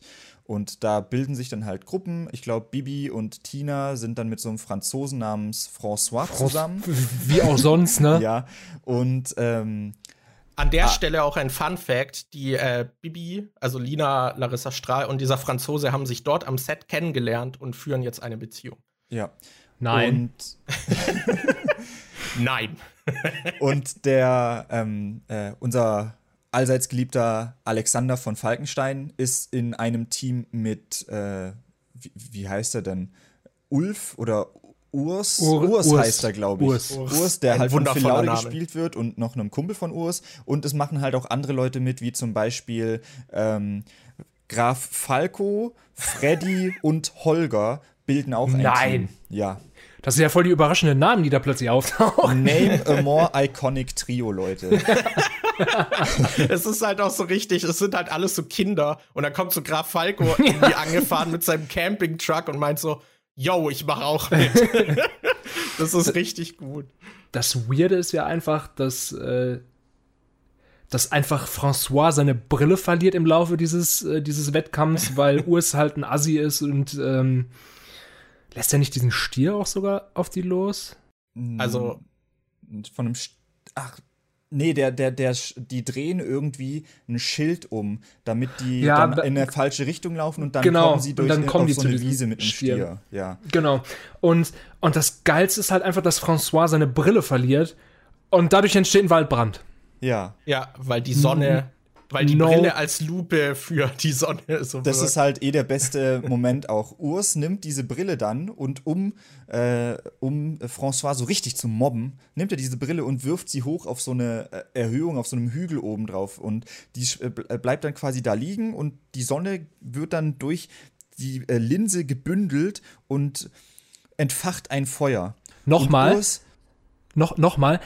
Er wirft die genau so, dass der Brennpunkt genau perfekt auf den Boden trifft.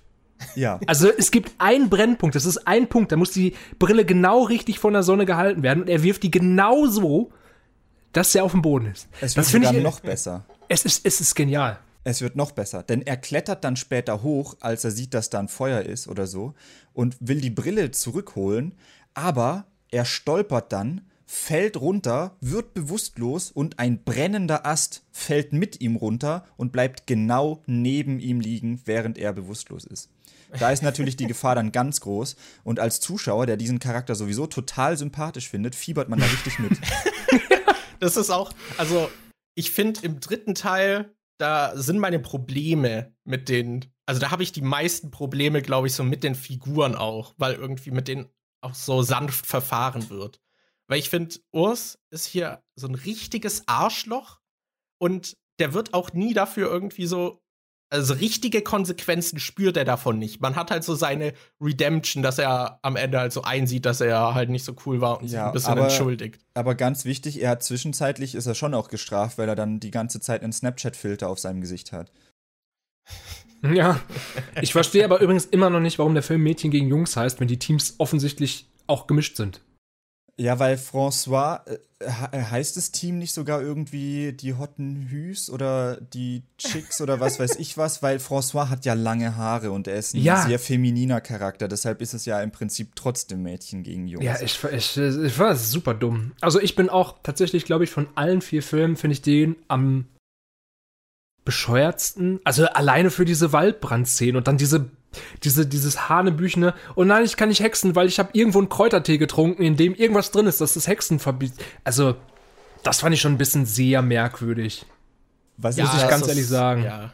Was ich da gut finde, ist, in einem Film kommt auch mal so ein Waschbär vor. Der hat keine richtige Rolle, der taucht einfach mal auf und ist dann später wieder weg. Und ich habe das Poster von Bibi und Tina 3 hier direkt vor mir hängen, bei meinem, äh, hinter meinem Monitor. Und da ist dieser Waschbär auf dem Filmposter drauf und auf dem Poster zaubert der Waschbär. Das kommt im Film nie vor, aber auf dem Poster hat er da solche, diese Hex-Hex-Dinger an seinen Händen dran. Ich verstehe auch nicht, warum. Es ist richtig weird. Aber ja. Also ja, äh, zentraler Plot ist eben dieses Geocaching und was halt so ein bisschen ausgespielt wird, ist so dieses, es gibt Mädchenvorurteile und halt Klischees und Jungs-Klischees und äh, es gibt also diese Gegenüberstellung, dass du Alex dann zwischendurch sich auch nicht mehr mit Tina und Bibi versteht und bäh, Mädchen blöd. Und dann gibt es eben auch diesen äh, Song, äh, der namensgebende Mädchen gegen Jungs. Und das wird natürlich auch alles so ein bisschen aufgelöst. Aber ich finde, sie knien sich da schon auch sehr stark in die Klischees rein. Hm, Das ist, ist ich glaube, das ist auch das erste Mal, wo es so richtig offensichtlich wird, dass sie halt versuchen, auch so, so Klischees oder Vorurteile anzusprechen. Das wird ja im vierten noch viel, viel, viel, viel krasser. Mhm. Ähm, aber da, da versuchen sie ja schon irgendwie, die haben halt gemerkt, dass die Serie ist erfolgreich wie Scheiße. Äh, also würzen wir das doch mal mit ein paar guten Messages. Messengers. Boah, was ist denn los? Messages. Mit ein paar guten, guten Nachrichten für die Kinder. So. Ähm, und versuchen denen so ein bisschen zu vermitteln, dass diese Vorurteile gerade so als Kind vielleicht nicht so gut sind. Was ich grundsätzlich für eine coole Idee halte, mir war es tatsächlich nur zu plump, aber da bin ich halt auch schon zu alt. Ich weiß nicht, wie das auf Kinder gewirkt hat, ob das bei denen gut angekommen ist oder nicht, da bin ich halt leider ein bisschen raus. Aber wo ich äh, nicht zu jung für bin, sondern im Gegenteil genau richtig ist, jetzt können wir endlich sagen, holy shit, Tina Martin, du geile Sau. Oder, oder, das ist, äh, wir da haben den Film voll auch mit Jonas. Ein, äh, als unser Mitbewohner neulich, als wir die Filme nochmal geguckt haben, hat er sich auch kurz reingesetzt und äh, meinte dann halt so: Holy shit, also wenn ich in dem Alter damals die Filme geguckt hätte, Tina ist fucking hot. Hall, aber, aber sowas, also wirklich, das, das, das geht unter keine Kuhhaut, das ist heilige Scheiße. Wie alt ist sie jetzt? Ähm, ja, okay. Ich weiß es nicht genau. Sie Aber ich folge ihr auf 97. Instagram. Ich bin da, ich bin da, ich sehe da immer wieder aktuelle Bilder, die sieht immer noch so gut aus. Heilige, heilige Macaroni. Also ich meine, über Alex haben wir ja schon gesprochen, der ist mindestens auf einem. Ich finde, da haben sie auch haben sie ein gutes Pärchen getroffen, weil die sehen beide geil aus. Ja. muss man einfach mal so sagen. Das, das klingt jetzt total falsch, aber ich finde, genauso wie man über die Damen sagen kann, dass sie geil aussehen, muss man auch wirklich sagen, dass Alex, beziehungsweise der, der, der, der, der Held, der Louis, der sieht auch geil aus. Ich denke, es ist nicht übertrieben zu sagen, dass die beiden halt schon ein bisschen die deutsche Angelina Jolie und Brad Pitt sind. Aber sowas von. Heilige Scheiße. Mir ist gerade übrigens aufgefallen, dass die im dritten Teil leider eine mega gute Chance einfach nicht genutzt haben. Die hätten nämlich das Ende, ähm, um nochmal diese Message klarer zu machen, hätten sie an das Ende vom ersten Teil anlehnen können. Da kommt dann so ein Zeitungsartikel, ähm, Jungs und Mädels überkommen Geschlechter, äh, Geschlechterkonflikte und löschen gemeinsam einen Waldbrand. Merkel erfreut. ja. Das haben sie aber nicht gemacht. Das hätte so gut gepasst. Ach Mann, ey. Ja, ich finde aber, dass äh, mit diesen Vorurteilen und so diesen Klischees, das wird nicht so richtig rausgearbeitet, finde ich. Und was ich das Problematischste an dem Film finde, ist einfach, dass Urs so, er küsst Bibi einfach so in einer Höhle, ohne ihre Einwilligung. Und gleichzeitig lässt er sie dort dann in dieser Höhle noch zurück, nimmt, macht, glaube ich, noch ihre Lampe kaputt oder so und klaut ihr den Gewinn, ja. bei dem es um das Geocaching gibt. Und was die Konsequenz daraus ist, ach so, und nachher löst er noch diesen fucking Waldbrand aus, weil er ein Arschloch ist. Und seine Konsequenz ist, ja, ich war dumm, das war nicht so gut und Bibi küsst ihn am Ende, um zu zeigen, dass sie nichts füreinander empfinden. Ja. So, und, und, da dachte ich mir so, so okay, wow. so, das, das, das fand ich schon ein bisschen hart. Weil er halt so, so ein richtiges Arschloch ist. Ja. Aber ja. Das ist so ein bisschen, als würde dir in einem Spiel erst ein Charakter als total unsympathisch verkauft werden und später sollst du den dann äh, mögen. so wie in einem. Oh, das erinnert mich an irgendwas. ich komme gerade auch nicht drauf. Ach Mann, ey. Aber ja, das, äh, was ich noch sagen will, ist, dass der Film, glaube ich, die besten Songs hat. Ja, so Funky Monkey, ey. Funky Monkey. Das ist auch richtig random. Also ich finde, der Film hat die besten Songs so. Der hat nicht so ganz viele. Ich glaube, der zweite hatte relativ viele, aber da war auch viel so mittelmäßiges Zeug ja. dabei. Und der dritte hat, glaube ich, so die beste so Schnittmenge irgendwie. Die besten, also qualitativ besten Songs und auch nicht zu viele davon. Ich finde den dritten halt auch tatsächlich er hat irgendwie sehr viele Probleme, aber gleichzeitig finde ich ihn auch mit am unterhaltsamsten, weil er so viele.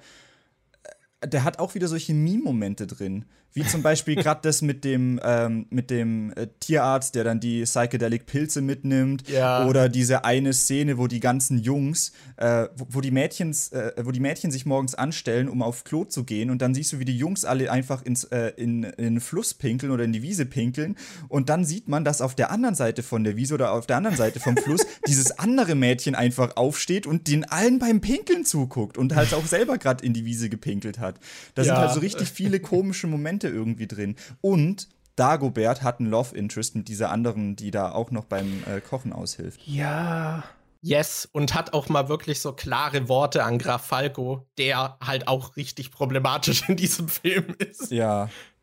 Also, das ist richtig. Es gibt ja diesen einen, der irgendwie dieses Geocaching so äh, organisiert und der ist halt charmant. Und den finde ich auch ein bisschen weird, weil der ist eigentlich auch voll das Arschloch, aber wird so im Film die ganze Zeit als cooler Dude irgendwie behandelt.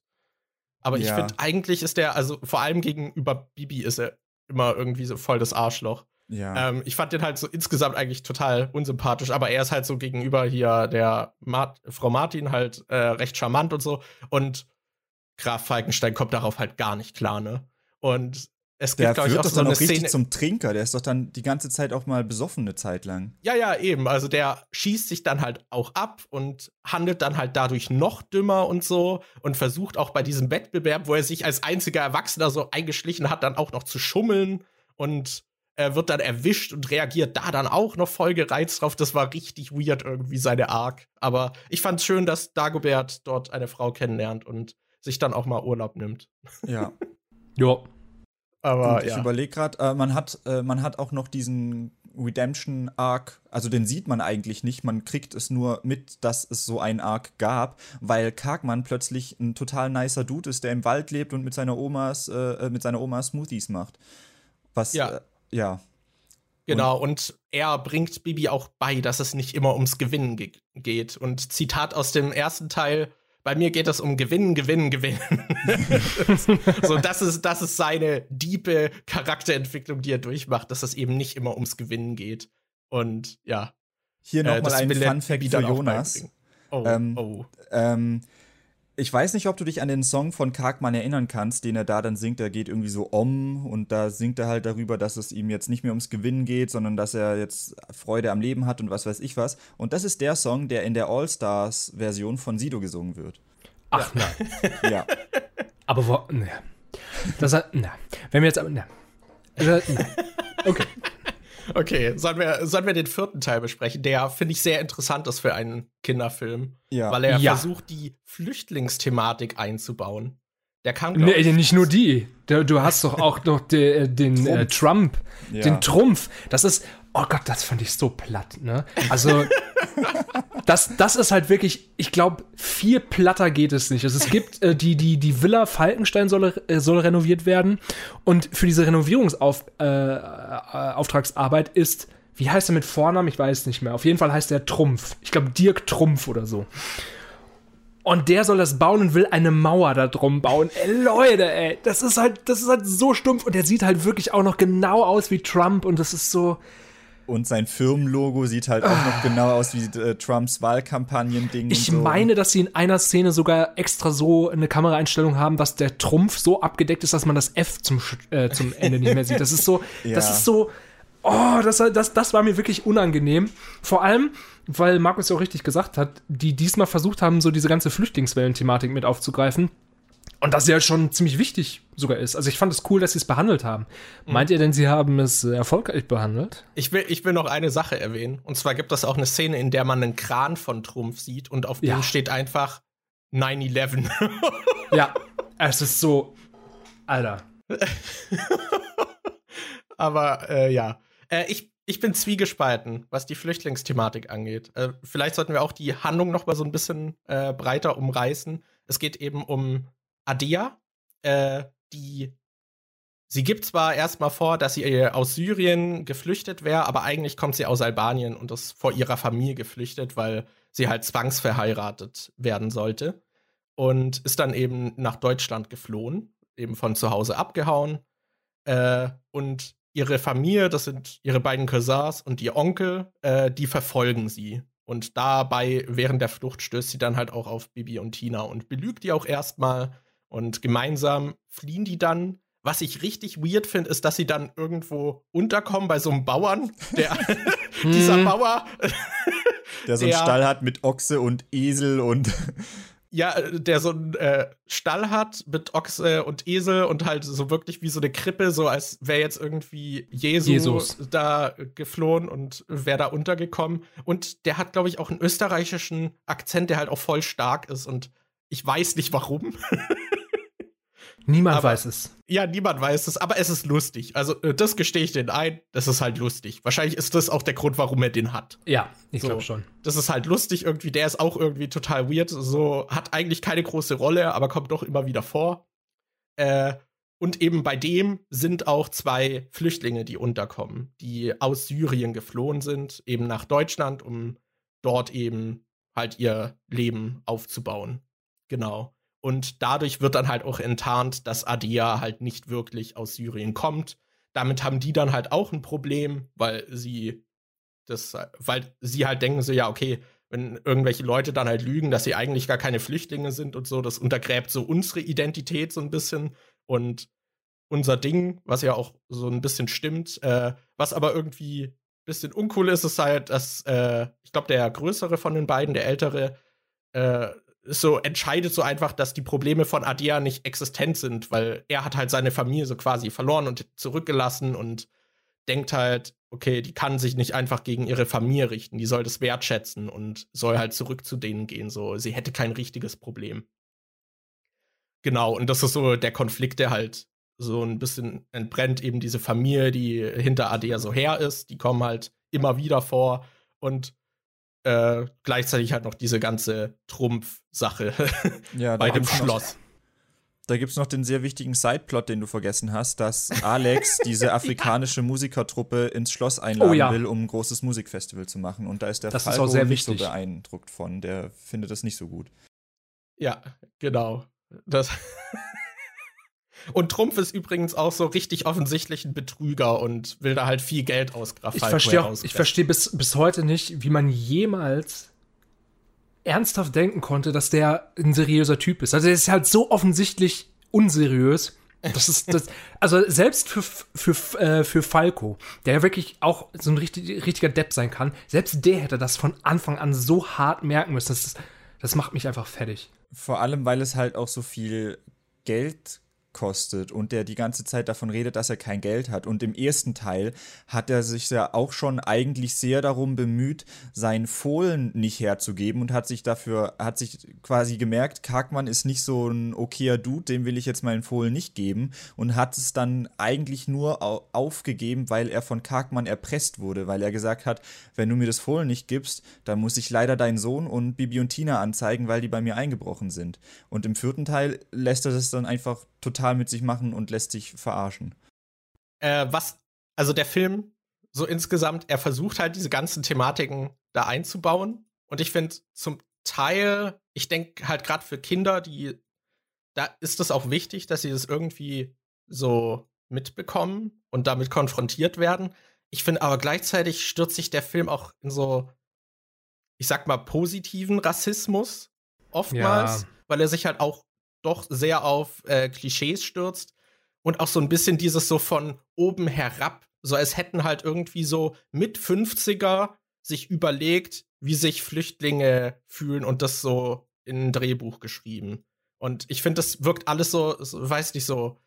Deutschland kommt halt auch sehr gut weg in diesem Film und als wäre das halt so dieses tolle Land und die anderen werden halt so als äh, wenig progressiv dargestellt und so. Das fand ich alles ein bisschen weird es bleibt halt, also es versucht halt, diese Stereotypen aufzubrechen und generiert einfach komplett andere Stereotypen, ja. die nicht wirklich groß unterschiedlich sind, nur halt irgendwie positiv gefärbter.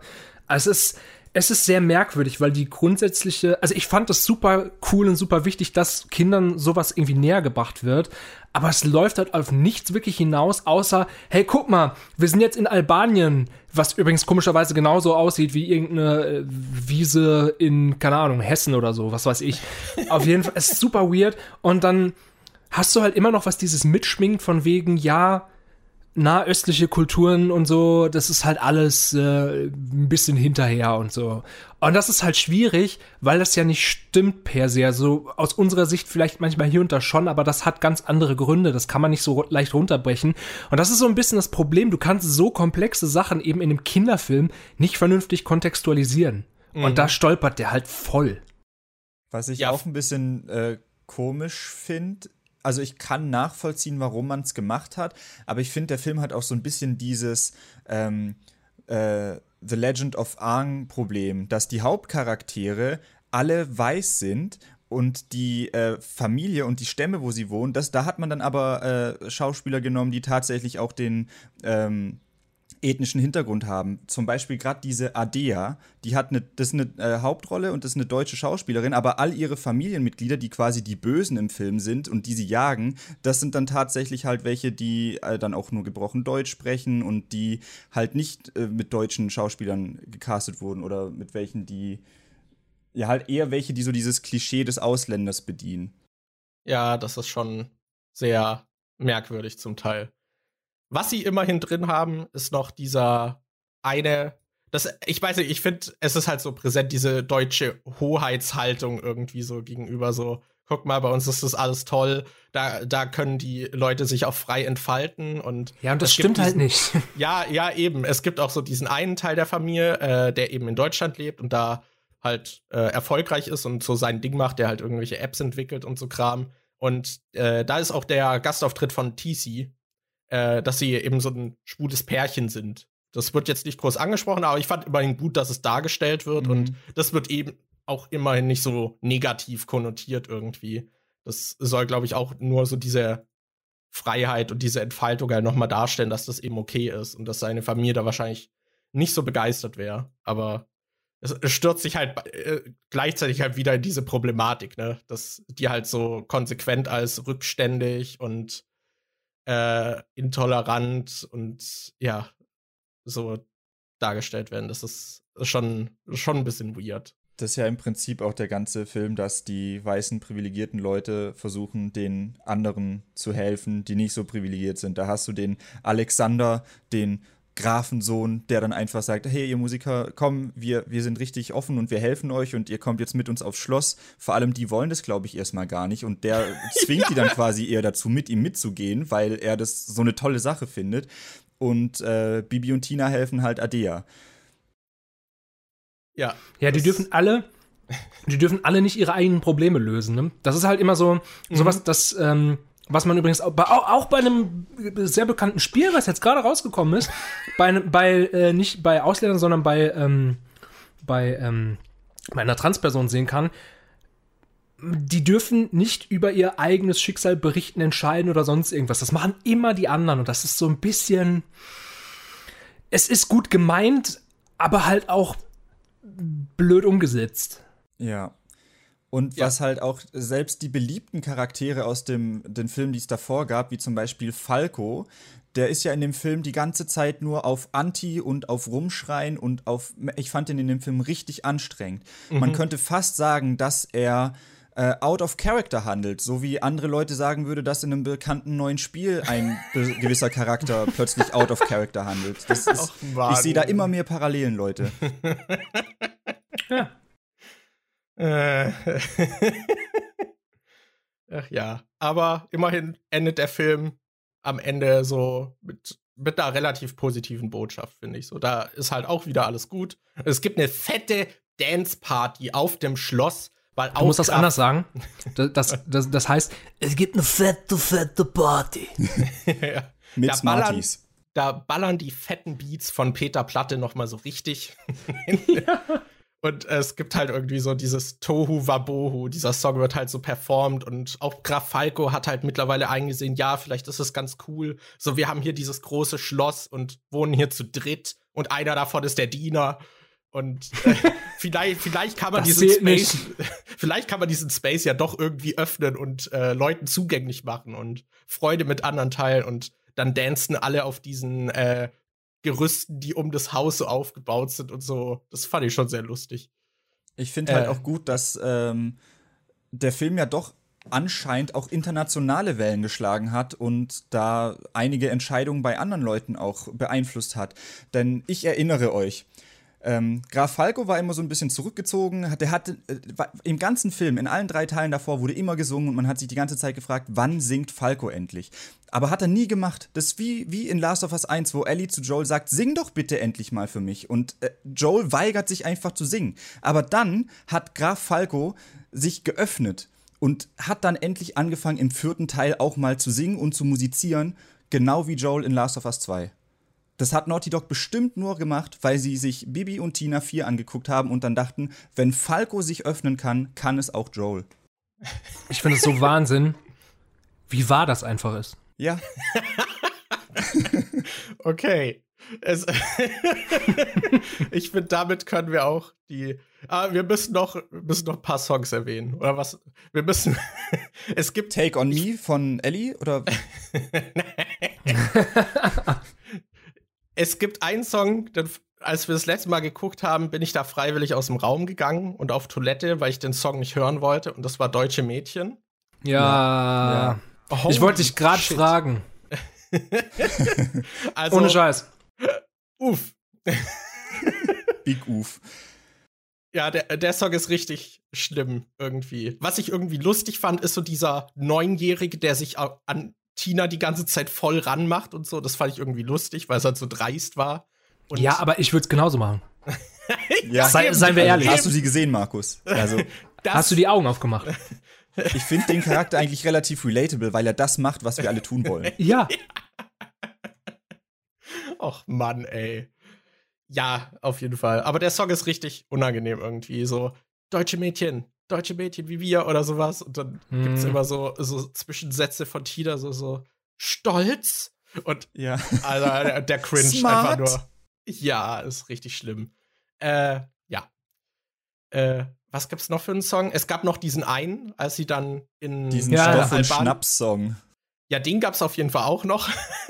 der halt so quasi so ein Stoff- und Schnaps-Cover ist von eben diesen Cousins von Adea. Äh, ja. Der natürlich auch so in gebrochenem Diesen Deutsch muss ich ist. haben, muss ich haben, muss ich haben. wo sie dann so verschiedene Sachen aufzählen, die sie unbedingt haben wollen, wie die neuen Flatscreen-TVs und was weiß ich was. Ja, genau. Ich, muss, ich muss auch sagen. Halt, ja. Entschuldigung. Also ja, weil deswegen kommt man ja halt auch als Flüchtling nach Deutschland, weil man, weil man den neuesten Flatscreen haben will. Ja. Auf jeden Fall. Ich muss auch sagen, es gibt doch dieses, dieses eine Solo von, von Bibi, wo sie äh, ganz ernst in die Welt hinein singt. Wo dann plötzlich die Kompressorstimme angeht. Exakt, exakt das. Und da, das ist der Grund, warum ich, warum ich das nicht mag. Ich finde das Lied nicht mal irgendwie besonders schlecht oder besonders gut. Es ist halt einfach nur so, das ist so, so ein bisschen wie bei Spirit dem Mustang. So ein Film, wo die Lieder so voll aus dem Nichts kommen und du dich fragst, was gerade passiert. Und das ist so ein bisschen schade, weil die sonst eigentlich ja immer sehr gut eingebunden sind oder zumindest für, für so einen Musical-Film irgendwie an der Stelle Sinn machen. Aber der war so vollkommen mhm. so, ja, jetzt könnte ein Song kommen. Hm, dann sing ich mal. Der ja, Song ist, finde ich, halt auf mehrere Arten auch richtig unangenehm. Zum einen passt der von der Stimmlage halt überhaupt nicht, weil du hast davor irgendwie so ein ganz normales Gespräch, dann siehst du Bibi, wie sie irgendwie hier äh, äh durch die Landschaft läuft und plötzlich geht so mega die Kompressor-Studio-Stimme los und sie singt so, ich brauche ein Wunder und fängt so an zu singen. Und dann gibt es eine Szene in dem, äh, in dem Lied, wo sie so einer alten Frau gegenüber sitzt. Und die alte Frau sitzt einfach so da und denkt sich so, keine, was, was zur Hölle passiert hier gerade? Und, äh, so, ich verstehe ihre Sprache auch nicht. Was will diese, diese Frau von mir? Ja, und dann sitzt da halt Tina, äh, Bibi gegenüber und singt ihr Lied und guckt dabei diese alte Frau an. Und ich so, was zur Hölle, das muss doch auch richtig unangenehm gewesen sein, das zu filmen. Das ist so ein bisschen wie bei diesem Ordinary Girl Song, wo äh, im ersten Teil, wo Alex dann einfach nur dasteht, während Sophia um ihn rumläuft ja. und singt. Das, boah. Ja, das äh, war tatsächlich auch der dritte Song, den ich noch erwähnen wollte, das, weil der so komplett losgelöst ist. Es gibt noch einen lustigen Gastauftritt. Und zwar, wie heißt er nochmal? Äh, hier der Dude. Uh, Drop Corleone. Ja, genau. Das, das ist irgendwie so ein Rapper. Und der spielt so diesen Dude, an den äh, Adea verheiratet werden soll. Und der hat halt damals beim äh, Julians Blog äh, Contest oder irgendwas äh, hat er mitgemacht und hat da so Lieder gemacht, wo er darüber singt, dass er irgendwie eine Nutella-Mafia ist oder sowas und dass er Nutella vertickt und so. Also der hat da so, ist halt irgendwie so ein Rapper-Dude, der dann bei Bibi und Tina 4 plötzlich mitspielt und ja. Das fand ich sehr lustig, ja. Aber ich glaube, wir haben alles zum vierten Teil gesagt. Sollen äh, wir uns, oder? Was, was willst du noch Warte, warte, warte. Ähm, ich fand, ich würde gerne noch sagen, dass ich dieses äh, Lied, in dem äh, Bibi und Tina quasi vor der Scheune sitzen und dann mit der Gitarre spielen und darüber singen, wie, ah, stell dir mal vor, du müsstest aus deinem Heimatland abhauen und sowas, wo quasi innerhalb vom Lied das fand ich eigentlich ganz cool. Es ist zwar stellenweise sehr plakativ und so, aber ich fand es cool, dass sie die komplette Vorgeschichte von Adea in einem Lied verpackt haben. Mhm. Du siehst da, wie sie dann halt äh, zu Hause ihren ähm, Onkel oder wer das war, täuscht, in dem unterm Bett irgendwie, äh, halt im Bett irgendwie was anderes liegt, wie sie sich die Haare abschneidet und wie sie dann nach Deutschland kommt und irgendwie bei den Truckern in den LKW hinten einsteigt und so. Und da hast du die komplette Vorgeschichte halt in einem Lied verpackt, was das fand ich ziemlich cool. Ja, vor allem, ich glaube, das ist auch so ein gutes Beispiel dafür, wo ich finde, dass sie das sehr gut gemacht haben, weil diese Perspektive, die vergessen ja leider sehr viele Menschen immer wieder. Es gibt sehr, sehr viele Flüchtlinge, so gerade in Syrien, wenn man sich mal Syrien vor 20 Jahren anguckt oder so, oder 20, 30 Jahren, das sah ja wunderschön aus. Ja, die sind aus einer Realität geflohen, die jetzt gar nicht so weit weg von unserer war. Und ich glaube, das vergessen viele sehr schnell. Und das fand ich sehr schön, dass es da relativ gut eingebunden haben, weswegen ich halt dieses Ganze, was danach kommt, irgendwie noch unangenehmer finde. Ja, was ich äh, noch gut fand, ist, wie Trumpf besiegt wird quasi oder überführt. Und zwar ist einer der Flüchtlinge, äh, interessiert sich für Architektur und checkt dann die Baupläne und kann dadurch dann Graf Falco aufzeigen, dass das, was Trumpf macht, Müll ist. Ja. Trumpf wird also noch, mit Fakten, äh, wird Fakten ausgehebelt. Genau, ja und zieht dann von dann. Und äh, Finn Kliman hat mir ja vorhin erwähnt, dass der hier einen Gastauftritt hat. Der ist ein Holzfäller im Wald. Das, der, äh, glaub, was auch sonst, ne? Ja, seine, seine Line, der hat, glaub, zwei Lines und zwar geht es dann nur zieht darum, er beide. dass er sagt so, diesen Baum hier? Also Falco so, nee, den habe ich als kleines Kind gepflanzt, den können wir nicht fällen. Und dann so, der hier? Und das war's. Dann hat, sonst hat er nichts gesagt in dem Film, glaube ich. Ganz ehrlich, ich, ich hätte es viel geiler gefunden, wenn du gesagt hast, er hat zwei Lines in dem Film, er hat sie beide in einer Minute weggezogen. Ja, das wäre auch gut. Oh, wow. ähm, wow, okay. Entschuldigung. das, also, wir haben ja jetzt alle vier Filme besprochen, deswegen wäre meine Frage an euch, wie würdet ihr das Filmuniversum Bibi und Tina, es wird ja auch nicht mehr fortgeführt, also das war jetzt so in sich ja. geschlossen, abgeschlossen mit dem vierten Teil. Wie würdet ihr das jetzt so als Kosmos bewerten? Weird, aber geil. ja. Also, ja. also wirklich, es ist, es ist so, es sind so ein paar Entscheidungen, die ich ein bisschen dämlich finde, aber wenn man vor Augen hat, dass das halt eine Kinder, als Kinderfilmreihe ähm, angefangen hat, finde ich das echt stark. Also so gerade, ich meine, das ist wirklich ernst, so ja, das ist teilweise so gerade im zweiten Teil sehr übersättigt und sehr zu viel Farbe drauf. Mhm.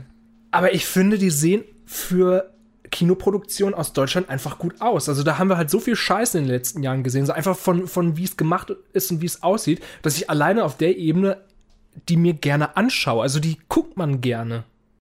Ja, was ich ja. halt sagen muss, ist, äh, die sind halt schon cool, aber sie haben auch viele Probleme, die, denke ich, aber auch oft damit äh, zusammenhängen, dass die irgendwie halt nicht direkt von Anfang an geplant haben, wir machen mehrere Filme. Am Anfang hieß es, wir machen einen Film, dann kam der gut an, dann hat man irgendwie noch einen zweiten gemacht, wusste aber auch nicht, ob man dann noch einen dritten macht. Dann hat man noch den dritten gemacht und wollte dann eigentlich fest Schluss äh, haben, aber dann hat er sich gedacht, okay, diese Flüchtlingsthematik, die ist so wichtig, da will ich noch einen Film zu machen, dann haben sie noch einen vierten gemacht. Dadurch ist die halt die Geschichte, die so übergreifend ist, so ein bisschen bisschen schlecht umgesetzt, weil da einfach so viel abgehackt ist, dass dann mal ein Charakter, der in dem einen Film wichtig ist, dann einfach in einem anderen plötzlich nicht mehr auftaucht, dann kommt er in dem Film danach wieder vor, aber spielt da nur eine kleine Rolle oder so. Das ist alles nicht so elegant gelöst, was aber halt wahrscheinlich daran liegt, dass die Filme so gemacht wurden, wie sie gemacht wurden. Und mhm. das ist was, wo man dann, finde ich, gleich, wenn wir über die Serie reden, äh, wo man sieht, dass das in der Serie dann an vielen Stellen besser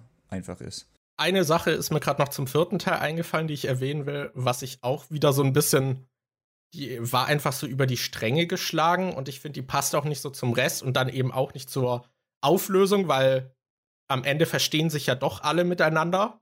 Und es gibt eben so diese Cousins von Adea und dieser Opi oder Onkel, äh, werden so als halt leicht trottelig dargestellt und natürlich wollen sie so ihre, äh, eben die Adea zurück aber sind nie so richtig irgendwie böse oder so. Und dann gibt es eine Szene, in der sie Tina entführen und in einer Hütte im Wald festhalten, um sie gegen Adia zu tauschen.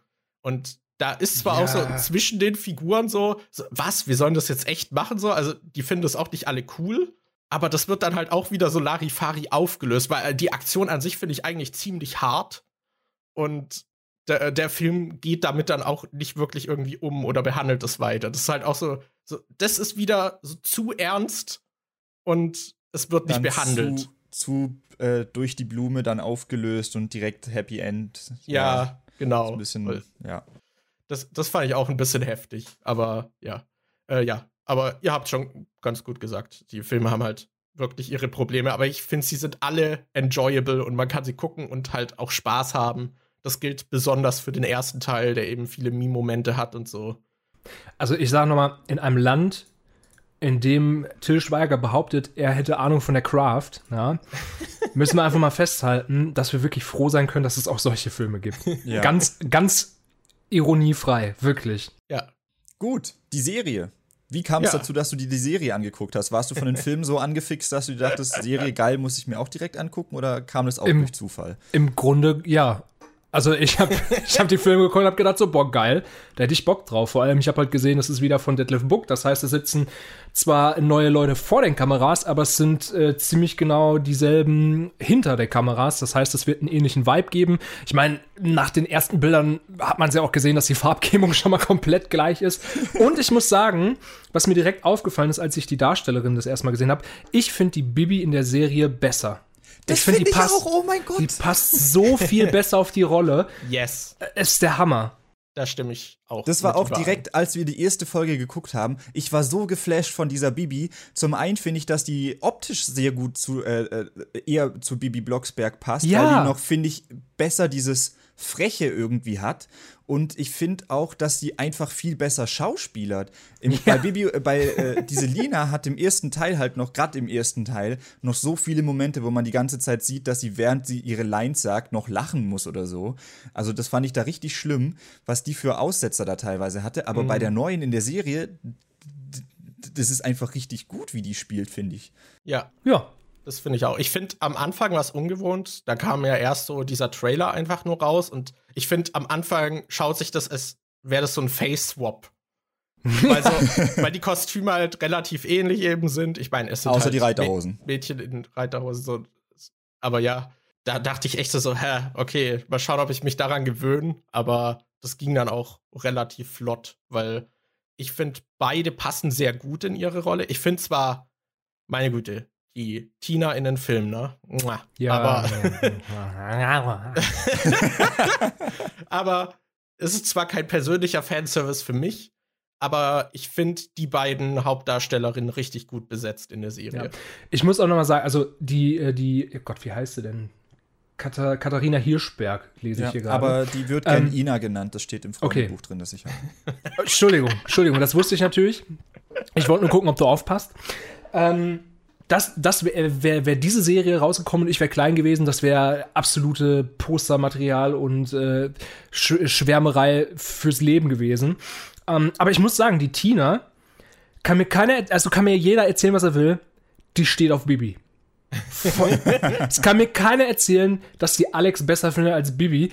Die hat, die hat so eine starke Chemistry mit Bibi, dass ich wirklich glaube, die beiden, wenn, wenn das nichts wird, dann weiß ich auch nicht. Da äh, muss ich aber auch zustimmen. Also ich fand es auch, ich hätte es auch voll cool gefunden. Ich fand halt vor allem, dass sie auch mit ihrem Freund, eben dem Alex, da auch keine Chemie hat. Einfach. Ja, nee, es ist schade, weil ich auch. mag den Alex sehr gerne. Er kann halt, er ist keine Louis Held, also ist, ne, er ist nicht so geil. er ist so, eher so, eher so ein Hipster-Verschnitt. Mhm. Aber ich finde ihn irgendwie immer noch ganz nett, aber der passt überhaupt nicht zu Tina. Ich finde halt auch, dass ähm, er einfach ein viel uninteressanterer Charakter ist als in den Filmen. Weil in den Filmen ist, finde ich, so, wenn du dir so eine gut-böse Skala anguckst, dann ist der Film Alex so in der Mitte. Eigentlich ist er so auf der Schnöselseite von seinem Grafen und ist so ein bisschen äh, äh, halt schon ziemlich privilegiert und hat da auch so andere Ansichten. Aber er wird durch Tina so ein bisschen geerdet. Und ähm, der Film Alex hat halt anfangs noch diese Momente, wo er sich so zur Dark Side hinreißen lässt, wo er zum Beispiel mhm. mit Karkmann noch zusammenarbeitet und wo er dann äh, zum Beispiel der äh, im zweiten Teil seine ACAB-Phase hat und denkt, dass er ein besserer Polizist ist.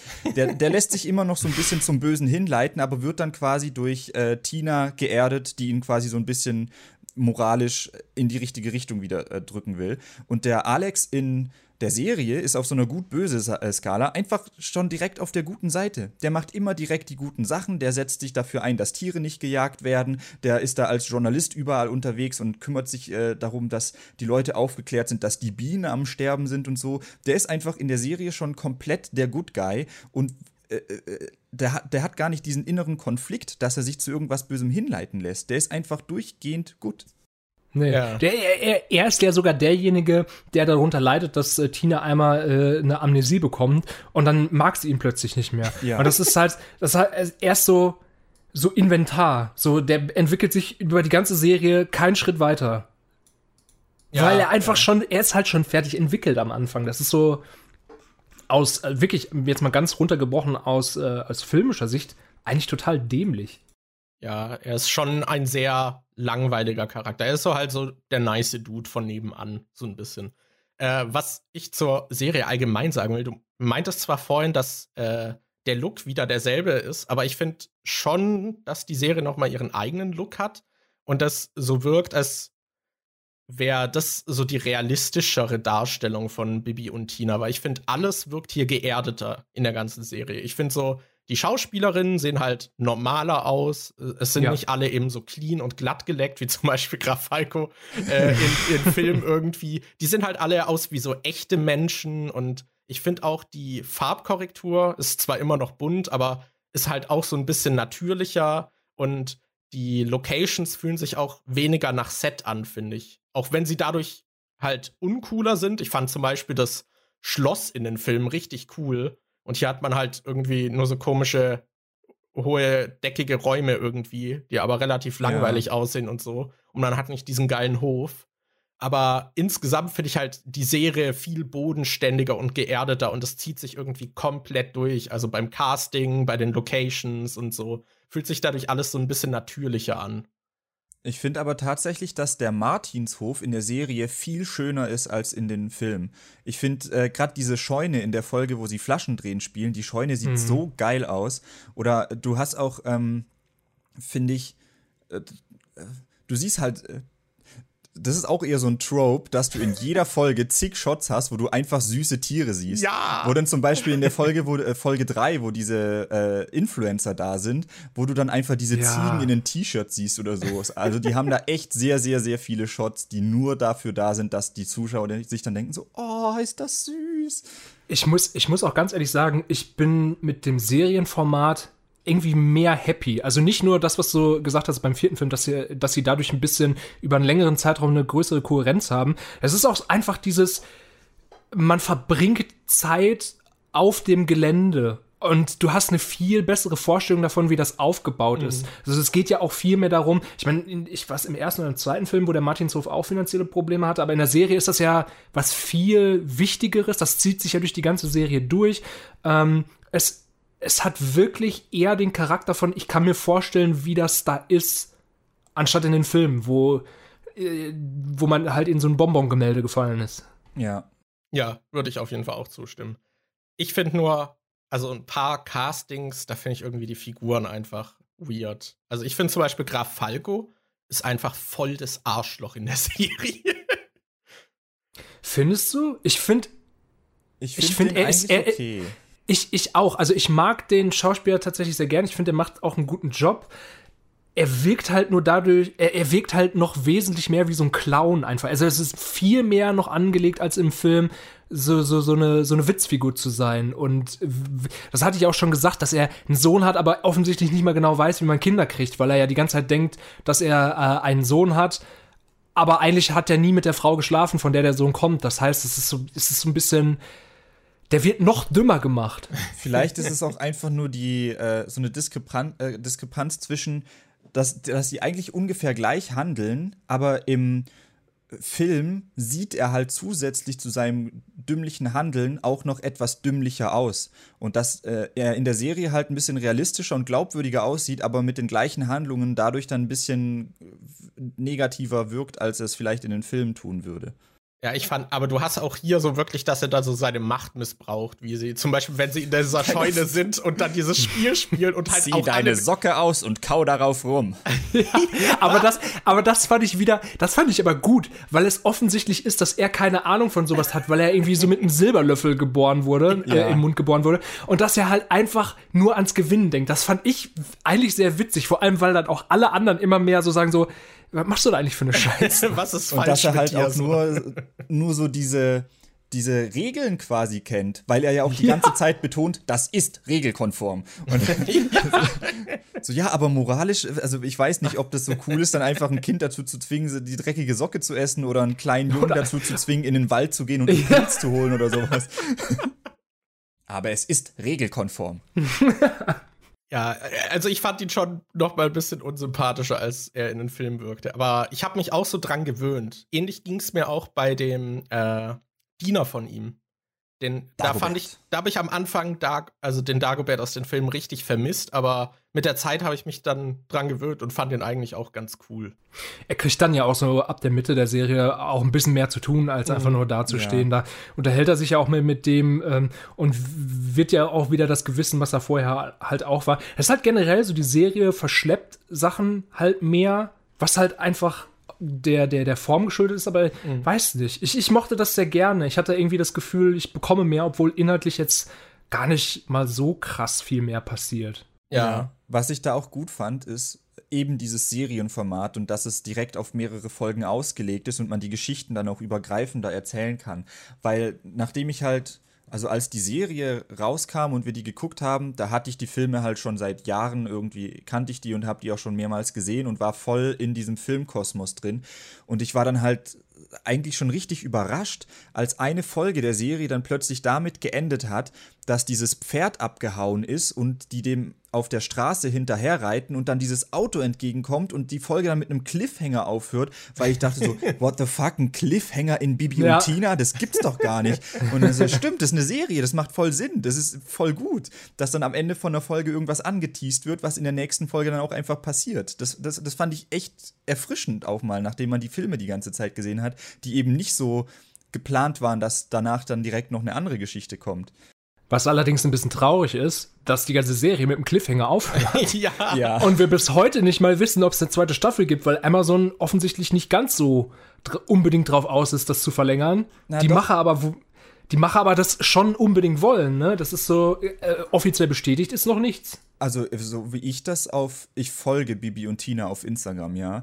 Und da Okay. schreiben, und da schreiben öfters Leute in den Kommentaren, dass sie, äh, wann kommt denn die zweite Staffel? Und da haben die eine Zeit lang, ich weiß nicht, ob es immer noch, äh, ob es immer noch so ist, aber vor einem Monat oder zwei haben die immer noch regelmäßig geantwortet, dass eine zweite Staffel kommen wird und gedreht wird. Ich weiß nur nicht, ob das jetzt vielleicht, also wahrscheinlich ist wegen Corona gerade irgendwie die Dreharbeiten nach hinten geschoben oder so und vielleicht steht es dadurch in der Luft, aber so wie ich das mitgekriegt habe, sollte die eigentlich schon sicher kommen. Ich, es muss sein. Also machen wir uns nichts vor, das muss Ja. sein. F äh, schon alleine, weil ich wirklich äh, die mehr von den beiden Hauptdarstellerinnen sehen will. Die passen halt einfach so super auf ihre Rollen.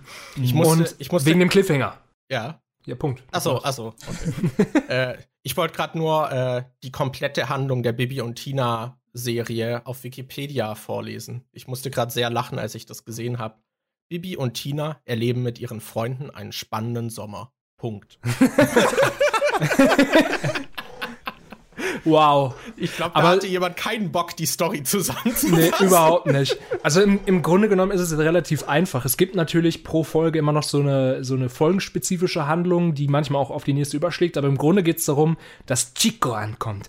Chico de la Mancha. Und das ist schon einer der dümmsten Namen, die ich jeweils gehört habe. Und wir sprechen von einer Serie, wo es, ähm, wo es einen Graf von Falkenstein gibt. Ja? Oder ein Angus Naughty. ja, ein Angus Noll, aber Chi, Chico de la Mancha ist schon, ist schon, ist schon sehr low. Und der äh, denkt halt, Graf Falkenstein ist sein Vater und dann akzeptieren die ihn auch als so, sein Sohn. Alex freut sich, weil er einen Bruder hat, stellt sich raus, stimmt gar nicht, ist nicht sein Bruder. Und gleichzeitig versucht noch, da, da, da bin ich mir immer noch nicht sicher, ob das zu rassistisch ist oder nicht, dass die Frau Kim Win-Win, ja, Ja. eine asiatische Frau, Mit russischem Versucht Land- Akzent. ja, mit. Oh, warum? Ist auch egal. Die versucht Land äh, aufzukaufen, weil sie den Kies verkaufen will. Das ist eine besondere Sorte von Kies, den sie gut verkaufen kann. Und es ist. Ja, und das ist Holger die verliebt sich auch noch. Ja, ja, und Holger verliebt sich auch noch und dann kommt noch ein Sturm und der Martinshof äh, geht fast pleite. Aber natürlich geht alles gut aus, weil alle sich lieb haben und die Macht der Liebe und Kim Win-Win wird auch noch ganz okay und es, es ist passiert nichts Unerwartetes, aber ähm, ja. Da muss man ihr aber zugute halten. Ich weiß das, weil mein Vater in einem Kieswerk arbeitet und ich äh, damals mein mündliches Abitur über ein Kieswerk gehalten habe, äh, in Erdkunde. Ähm, Kies ist tatsächlich, dadurch, damals durch Gletscher und Pipapo und Endmoräne und was weiß ich was, gibt es halt nur bestimmte Kiesvorräte auf der Erde. Du kannst also nicht überall Kies abbauen, sondern Kies kannst du halt wirklich nur an diesen äh, speziellen Orten abbauen, wo es das gibt. Das heißt, wenn da tatsächlich Kies ist, äh, kann es schon Sinn ergeben, dass die dann halt Interesse haben, das da abzubauen und die können das dann halt nicht einfach irgendwo anders machen. Ja, aber die wichtigste Nebengeschichte ist, dass zwei Influencerinnen kommen und dann kommt es zu dem besten Song der ganzen Serie. Hashtag, Hashtag. Hashtag, Hashtag. Girls United. Ihr macht Insta, wir gehen reiten. Ja. Das ist, das hm? ist halt so gut. Vor allem, ich, ich, ich finde die Lieder in der Serie halt auch richtig gut. Ich habe äh, den Soundtrack, der auf Spotify den äh, sehr catchy Namen Soundtrack zur Serie, Soundtrack zur Serie Staffel 1 hat. ähm, und ich glaube, bei jedem Lied davon steht in Klammer dahinter, produziert von äh, Ulf, Leo Sommer und Peter Platte und was weiß ich was, steht bei jedem Song dahinter, weil es ist unglaublich wichtig. Es steht auch im Albumtitel, dass die produziert sind von diesen Leuten. Ähm, und ich habe das Album schon mehrmals durchgehört und äh, Falco, mein Mitbewohner, der quasi ein Zimmer weiter wohnt, hat die Lieder schon so oft durch die Wand gehört, dass im, äh, wenn ich in der Küche stehe und da habe ich einfach mal Hashtag Hashtag gesagt und von ihm kam dann direkt wie aus der Pistole geschossen Girls United, weil er die Lieder einfach auch schon so drauf hat. Also die sind halt echt richtig catchy und er meinte selbst schon, dass er die, dass er die Lieder teilweise richtig gut findet, obwohl er halt die Serie nicht geguckt hat. Ich muss halt zum Beispiel auch sagen, hier, äh, natürlich gibt es auch Freddy wieder in der Serie mit seiner komischen Gara äh, Garagenmüllband. Ja. Und Freddy and ich, the Black, äh, Blacksmiths ja, heißen die. Und ich muss sagen, den Song, den die haben, ist inhaltlich irgendwie cool, äh, weil ich bin Vegetarier und die singen dagegen, dass halt die Massentierhaltung scheiße ist. Das finde ich per se schon mal gut und finde ich mhm. auch irgendwie cool, dass das in so einer Serie stattfindet. Da finde ich, ist wieder ein Beispiel dafür, dass sie mit solchen Thematiken, die ja auch irgendwie in der Realität gerade wichtig sind, ziemlich gut umgehen. Und der ist catchy as fuck. Also der hat, der, der, der hat eine total eingängige äh, Rockmelodie und es, ist, es bleibt wirklich im Ohr kleben. Und ich war da total überrascht. Ich war da nicht drauf vorbereitet. Ich ja, der, weiß nicht, ob klingt das halt du wirklich warst, wie so ein der klingt halt wirklich wie so ein Kraftclub-Song irgendwie. Ja. Ja, ich weiß nicht, ob das du warst, Markus, oder ob das Falco war, aber irgendjemand meinte, dass das Lied so ein bisschen klingt, als würde Michael Mittermeier ein, Sing, äh, ein Lied von Kraftclub singen. Weil der halt auch schon ja. dieses Bayerische drin hat, so. Ja, das stimmt. Aber es ist, es, also jetzt wirklich, das ist wirklich, wirklich catchy und wirklich gut. Und ich persönlich mag tatsächlich auch äh, die Thematik da drin. Auch wenn die natürlich wieder ein bisschen plump ist, aber es ist halt und es ist und bleibt auch immer noch eine Kinderserie. Deswegen finde ich das schon echt cool. Ich fand es so gut, äh, nachdem ich dann irgendwie, war, war meine Freundin da und ich hatte davor den ganzen Tag schon dieses Album äh, rauf und runter gehört. dann habe ich abends gedacht, ja, okay, jetzt höre ich mal was anderes. Dann habe ich ein Kraftclub-Album angemacht. Das erste Lied geht los und meine Freundin so, oh nee, nicht schon wieder dieses Tierlied. Und weil sie wirklich dachte, das wäre dieses Tierlied aus der Serie, obwohl ich so einen Kraftclub-Song angemacht habe. Also da ist schon eine gewisse Ähnlichkeit da. Ach ja, ich finde aber, was ich sagen muss, auch wenn ein paar Songs cool sind, ich finde, der Gesang ist hier wirklich sehr Hit or Miss. Also, ich ja. finde, ein paar Songs hier sind wirklich sehr, sehr amateurhaft, auch von den Textpassagen und so, dass sie ihr fast so stolpern irgendwie und gesanglich halt echt nicht so gut. Und ich glaube auch einfach, ich glaube, ein bisschen billiger produziert. Ich glaube, äh, in den Filmsongs war alles so ein bisschen besser abgemischt. Und ich weiß nicht, also es gibt ein paar Songs, die ich richtig gut finde, aber auch einige, wo ich so richtig cringen muss. es gibt, es gibt halt 36 Grad, was jetzt eventuell von einem anderen Song inspiriert worden ist. Das weiß ich nicht so genau. Echt? Ich habe das gehört, ich glaube das nicht.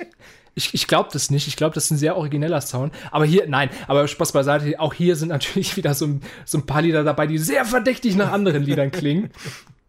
Und es spielt natürlich auch noch am Strand. Es ist so, nee, an diesem Badesee. Und es ist, es ist, naja, also, ja. Was soll ich sagen?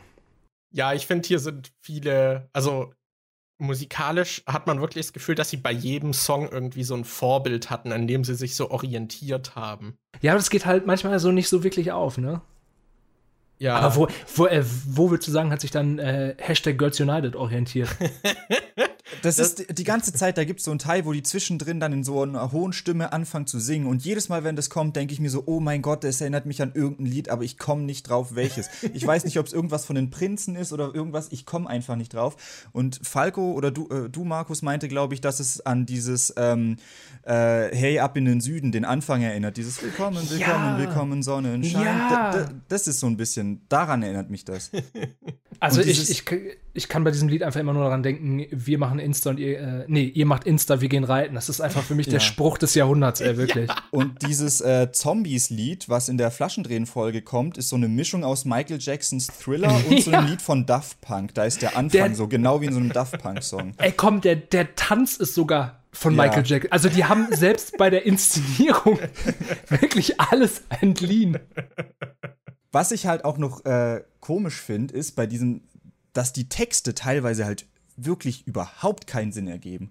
Zum Beispiel gerade bei diesem 36-Grad-Song, warte, ich, ich lese mal einen Teil vor. Ich gebe dir ein Geschenk, mach es bitte auf, bestell mir ein Getränk, ich komm mal zu euch rauf. Oder kommt ihr zu mir runter, ich will eure Zimmer sehen, wir liegen vor der Minibar, komm, lass uns baden gehen. Okay, sie sagt, sie sagt, dass die Leute zu ihr runterkommen soll, weil sie ihre Zimmer sehen will. Aber müsste sie dann nicht rauf zu ihren Zimmern gehen, um die Zimmer sehen zu können?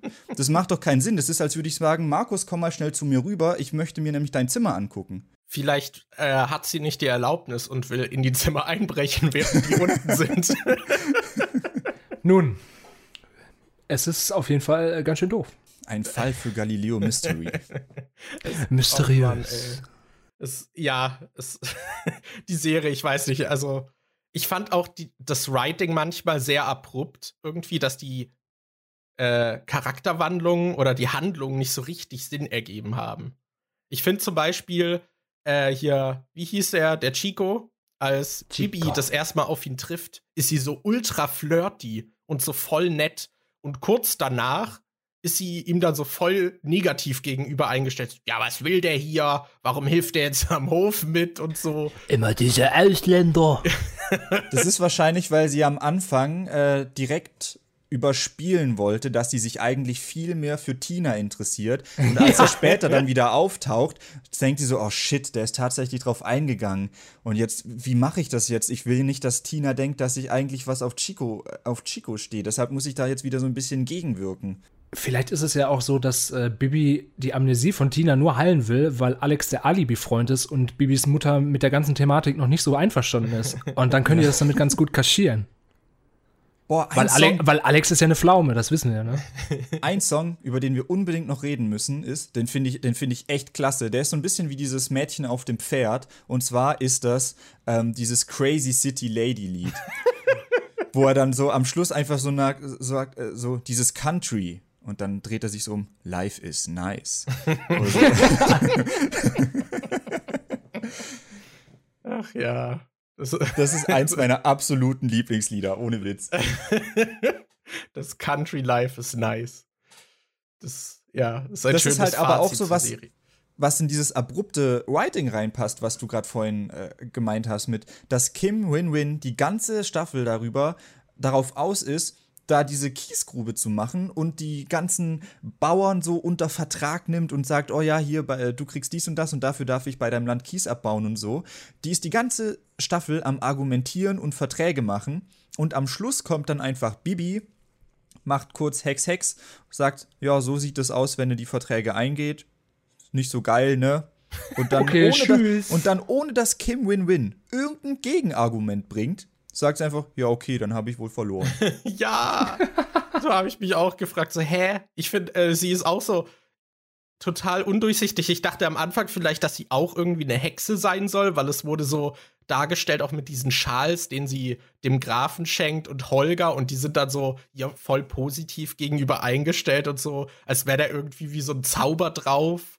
Ich war, ich fand das, und sie wirkte halt auch immer so mysteriös und so undurchsichtig und als hätte sie ja. irgendwas in der Hinterhand und es gab einfach nichts. Es war wirklich nur, dass sie die Kiesgruben will. Ja, Was? aber man muss, man muss dazu sagen, Sie sieht verdammt gut aus. Ja. Boah, weißt du was? Ich habe neulich sogar, boah, das, das, war mega krass. Eigentlich ist es so Reverse Psychology und sie hat wahrscheinlich genau das geschafft, was sie wollte. Aber ich hatte neulich so ein Bibi und Tina Magazin gekauft und dann habe ich das in meiner Instagram Story geteilt und habe äh, Bibi und Tinas, äh, also den Bibi und Tina Account verlinkt. Und die vom Bibi und Tina Account, die äh, packen solche Stories dann oft mal in ihre eigene Story. Und äh, das heißt, meine Story mit dem Magazin wurde von so ein paar Darstellern aus der Serie gesehen. Und die Darstellerin von Kim Win-Win ist auf mein Profil gegangen und hat ein Bild von mir geliked. Und äh, es ist jetzt kein Big Deal. Ich habe mich nicht sehr darüber gefreut. Ich bin nicht schreiend zu Markus gerannt und habe gesagt: Alter Markus, die Crazy City Lady hat ein Bild von mir geliked. Aber. Ich, äh, ich aber ihr seid jetzt verheiratet. Nee, aber ich folge ihr jetzt und wahrscheinlich war das genau das, was sie wollte, dass sie halt irgendwie so ein Bild liked und dann äh, denkt man sich, oh cool, der folge ich mal. Ich weiß gar nicht mehr, worauf ich jetzt eigentlich hinaus wollte, warum ich das erzählt habe. Aber ich, ich ist weiß, egal, ich bin verliebt. Ich, ich ja. finde aber, es wäre ein guter Zeitpunkt, um deinen Masterplan zu offenbaren, falls du den in der Öffentlichkeit besprechen willst. Nee, nee, sonst, sonst, wenn ich den jetzt öffentlich sag und dann, wer weiß, vielleicht hören die Bibi und Tina-Leute ja auch diesen Podcast hier oder so. Und dann wäre das ja blöd, wenn ich den Masterplan schon verrate. Ach, ich weiß wieder, was ich sagen wollte. Ich weiß nicht, ob das nur mir so ging, aber das würde mich jetzt interessieren, wie das bei euch war. Wir haben ja schon darüber geredet, dass das von der Farbgebung her schon ähnlich wie ähm, die Filme ist. Also Bibi trägt auch in der Serie so ihre roten Klamotten und Tina hat so diese Blautöne. Das heißt, obwohl, glaube ich, bei der Zeichentrickvorlage nicht mal die Farben irgendwie so sind wie in den Filmen, aber sie haben sich da bewusst dafür entschieden, die Farben aus, der, aus den Filmen zu übernehmen. Und am Anfang, bevor die Serie rauskam, haben die nur das Intro schon mal auf YouTube hochgeladen oder so. Und als ich das Intro das erste Mal gesehen habe und da diese Kim Win-Win gezeigt wurde, die da komplett gelb gekleidet ist und die halt auch noch asiatisch ist, dachte ich erst, oh cool, Sophia ist wieder in der Serie, weil Sophia halt in den Filmen auch immer gelb gekleidet war und es in den Filmen halt auch thematisiert wurde, dass sie Chinesisch lernt und das spricht. Deshalb hat es für mich Sinn gegeben, äh, ergeben. Deshalb dachte ich, boah, die haben Sophia wieder reingemacht und haben sie jetzt einfach asiatisch gemacht, anstatt statt äh, so wie vorher irgendwie so eine deutsche zu machen. Habt ihr auch gedacht, es wäre Sophia oder kam der Gedanke bei euch nicht auf? Ich bin dumm, ich habe nicht drüber nachgedacht. Äh, ich dachte es tatsächlich auch. Aber ah. ich war mir eh nicht sicher, was sie dann, ob sie ähnliche Geschichten erzählen wollen oder komplett eigene oder so, wie weit sie sich da entfernen. Aber ja, da habe ich dann halt abgewartet. Weil, du hast gerade das Intro erwähnt. Das Du, du willst du, jetzt über den Bauern reden. Du, du weißt, dass ich über dieses Intro sprechen muss, weil es war ungelogen. Wir haben die Serie, glaube ich, in drei Sitzungen geguckt, äh, gemeinsam, und ich musste wirklich jedes Mal beim Intro lachen, weil ich finde, dieses Intro ist auch so, ist das Schlimmste an der Serie, weil. Das ist so ein GZSZ-Intro. Es ist so ein GZSZ-Intro und sie haben so Greenscreen-Einsätze von den Leuten, während Bibi und Tina so durch die Natur reiten. Und dann hast du so ihre normalen Landschaftsshots, wie sie da rumreiten. Und dann sind einfach die anderen Schauspieler noch mit so total unpassenden Greenscreen-Elementen äh, eingefügt, die es gibt zum Beispiel eine Szene, da äh, küsst dann der Schauspieler von Alex so Bibi, äh, nicht Bibi, Tina auf die Wange. So, während sie da so rumreiten und so. Äh, da sind sie doch so passend irgendwie eingesetzt, meistens halt auch so losgelöst von denen irgendwie, dass dann, wie eben bei GZSZ so, dass sie so im Vordergrund so Greenscreen sind und im Hintergrund reiten die. Und dann gibt es eine Szene, wo sie über dieses Feld reiten. Und erstmal gibt es Dagobert, der auch so perspektivisch da so null reinpasst, so auf dem Feld, so aus, würde er aus dem Feld kommen, dann da plötzlich auftaucht. Und dann daneben ist so ein Bauer. Und, ja. und dieser Bauer guckt den da noch so hinterher. Der ist so halb integriert in die Szene, ja. aber passt so null da rein. Und ich muss jedes Mal lachen. Der sagt halt auch einfach nur so, so, hey, und so und er fuchtelt dabei mit seiner Mistgabel rum. Ja, und er passt aber so perspektivisch und von der Größe her so komplett gar nicht da rein. Und ich fand das jedes Mal so lustig, weil es so scheiße aussieht. Ja, aber ich finde gerade diese ähm, lustigen Momente, also diese Momente, die lustig sind, weil du nicht damit rechnest, da gibt es schon mehrere in der Serie. Zum Beispiel, äh, ich glaube, bei der Serie, äh, bei, bei einer der letzten Folgen, wo Dagobert dann einfach sagt, ja, leck mich doch am Arsch äh, im Krankenhaus.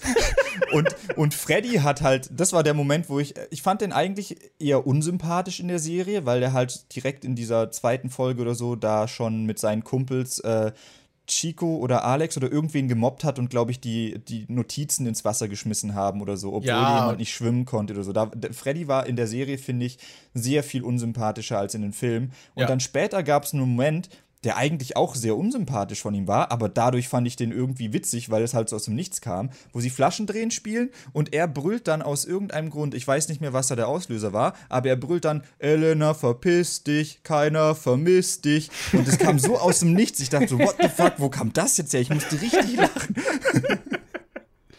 können, wir, können wir auch bitte einmal festhalten, dass ähm, Tinas Mutti in der Serie viel, viel angenehmer ist. Und also, das ist wirklich eine, eine, eine richtige Mutti. Ja. ja.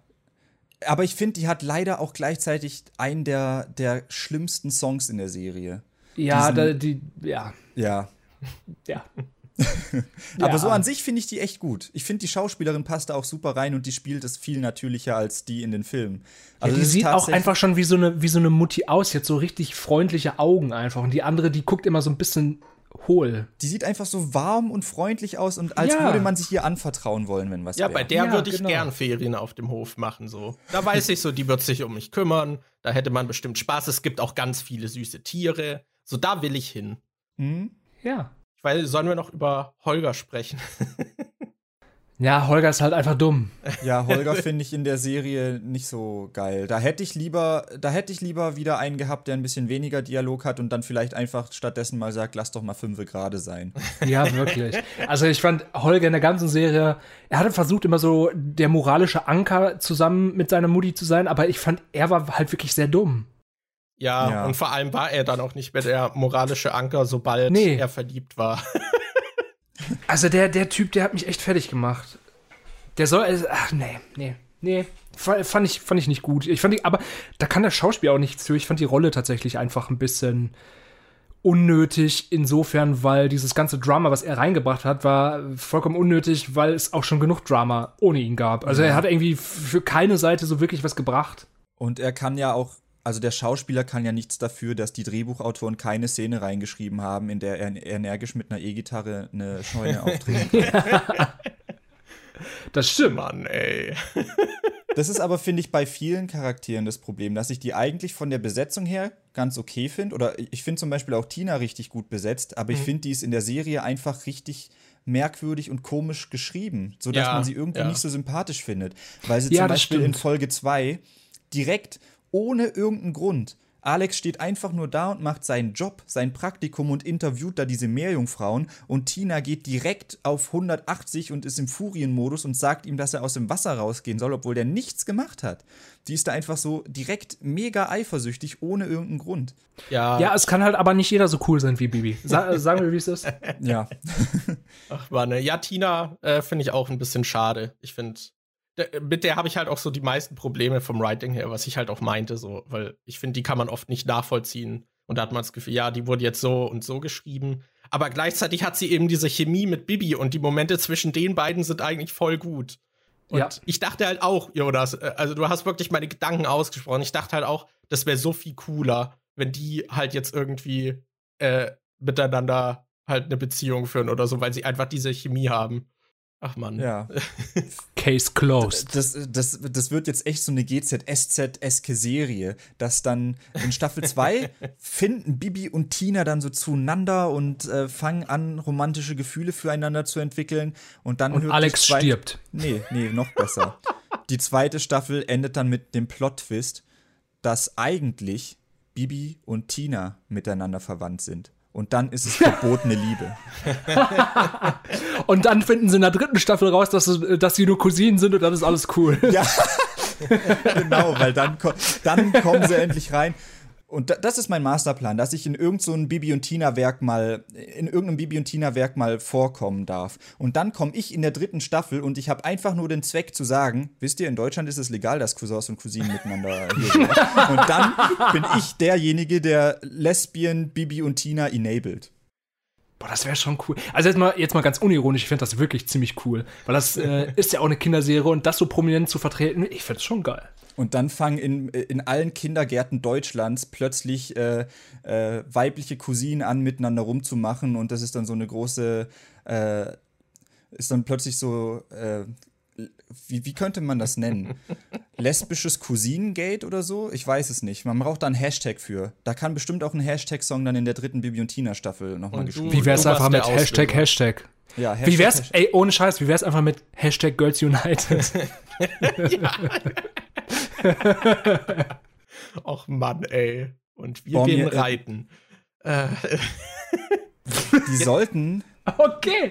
Ich habe jetzt noch kein Konzept, in das sich das gut einbauen lässt, aber ich finde, das ist äh, phonetisch klingt das irgendwie sehr schön und es ist ein guter Zungen Zungenbrecher, wenn man einen Song macht, bei dem es irgendwie darum geht, dass man einfach nur Geld damit scheffeln will und der heißt dann Hashtag Cashgrab. Wow.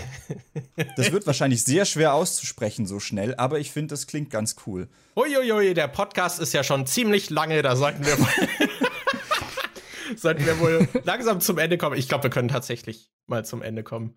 Ja, wir haben ja jetzt auch so ziemlich alles ja, angesprochen. Ja, mal. wir haben tatsächlich. Ich will noch äh, erwähnen, die Dualität im Marketing ist wirklich weird, weil du hast einmal so Bibi Blocksberg und Bibi und Tina mit ihren Cartoon-Zeichnungen und dann diese erfolgreichen Filme.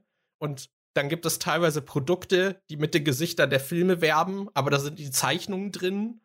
Und das ist richtig weird, weil das nicht so klar Gerade bei den Spielen, ist. oder? Ja, genau. Ich habe äh, zwei Spiele gespielt. Vielleicht irgendwann kommt vielleicht auch noch ein Video zu, aber äh, genau, da habe ich auch zwei dieser Spiele gespielt. Da ist das halt auch ähnlich weird irgendwie vermixt. Sag mal, Leute, riech ich da gerade eine Kollaboration auf dem Gamesground-Kanal, wo über die Bibi und Tina-Spiele geredet wird?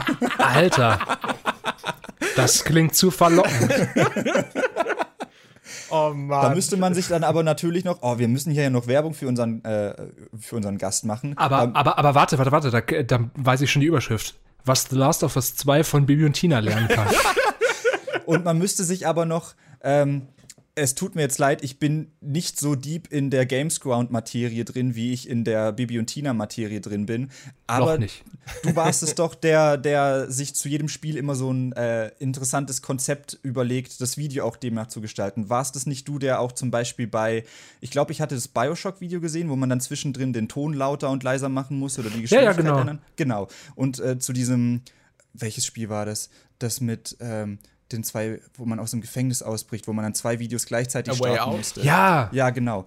Da müsste man halt noch irgendein cooles Konzept finden, was dann halt in das Bibi und Tina Video passen würde.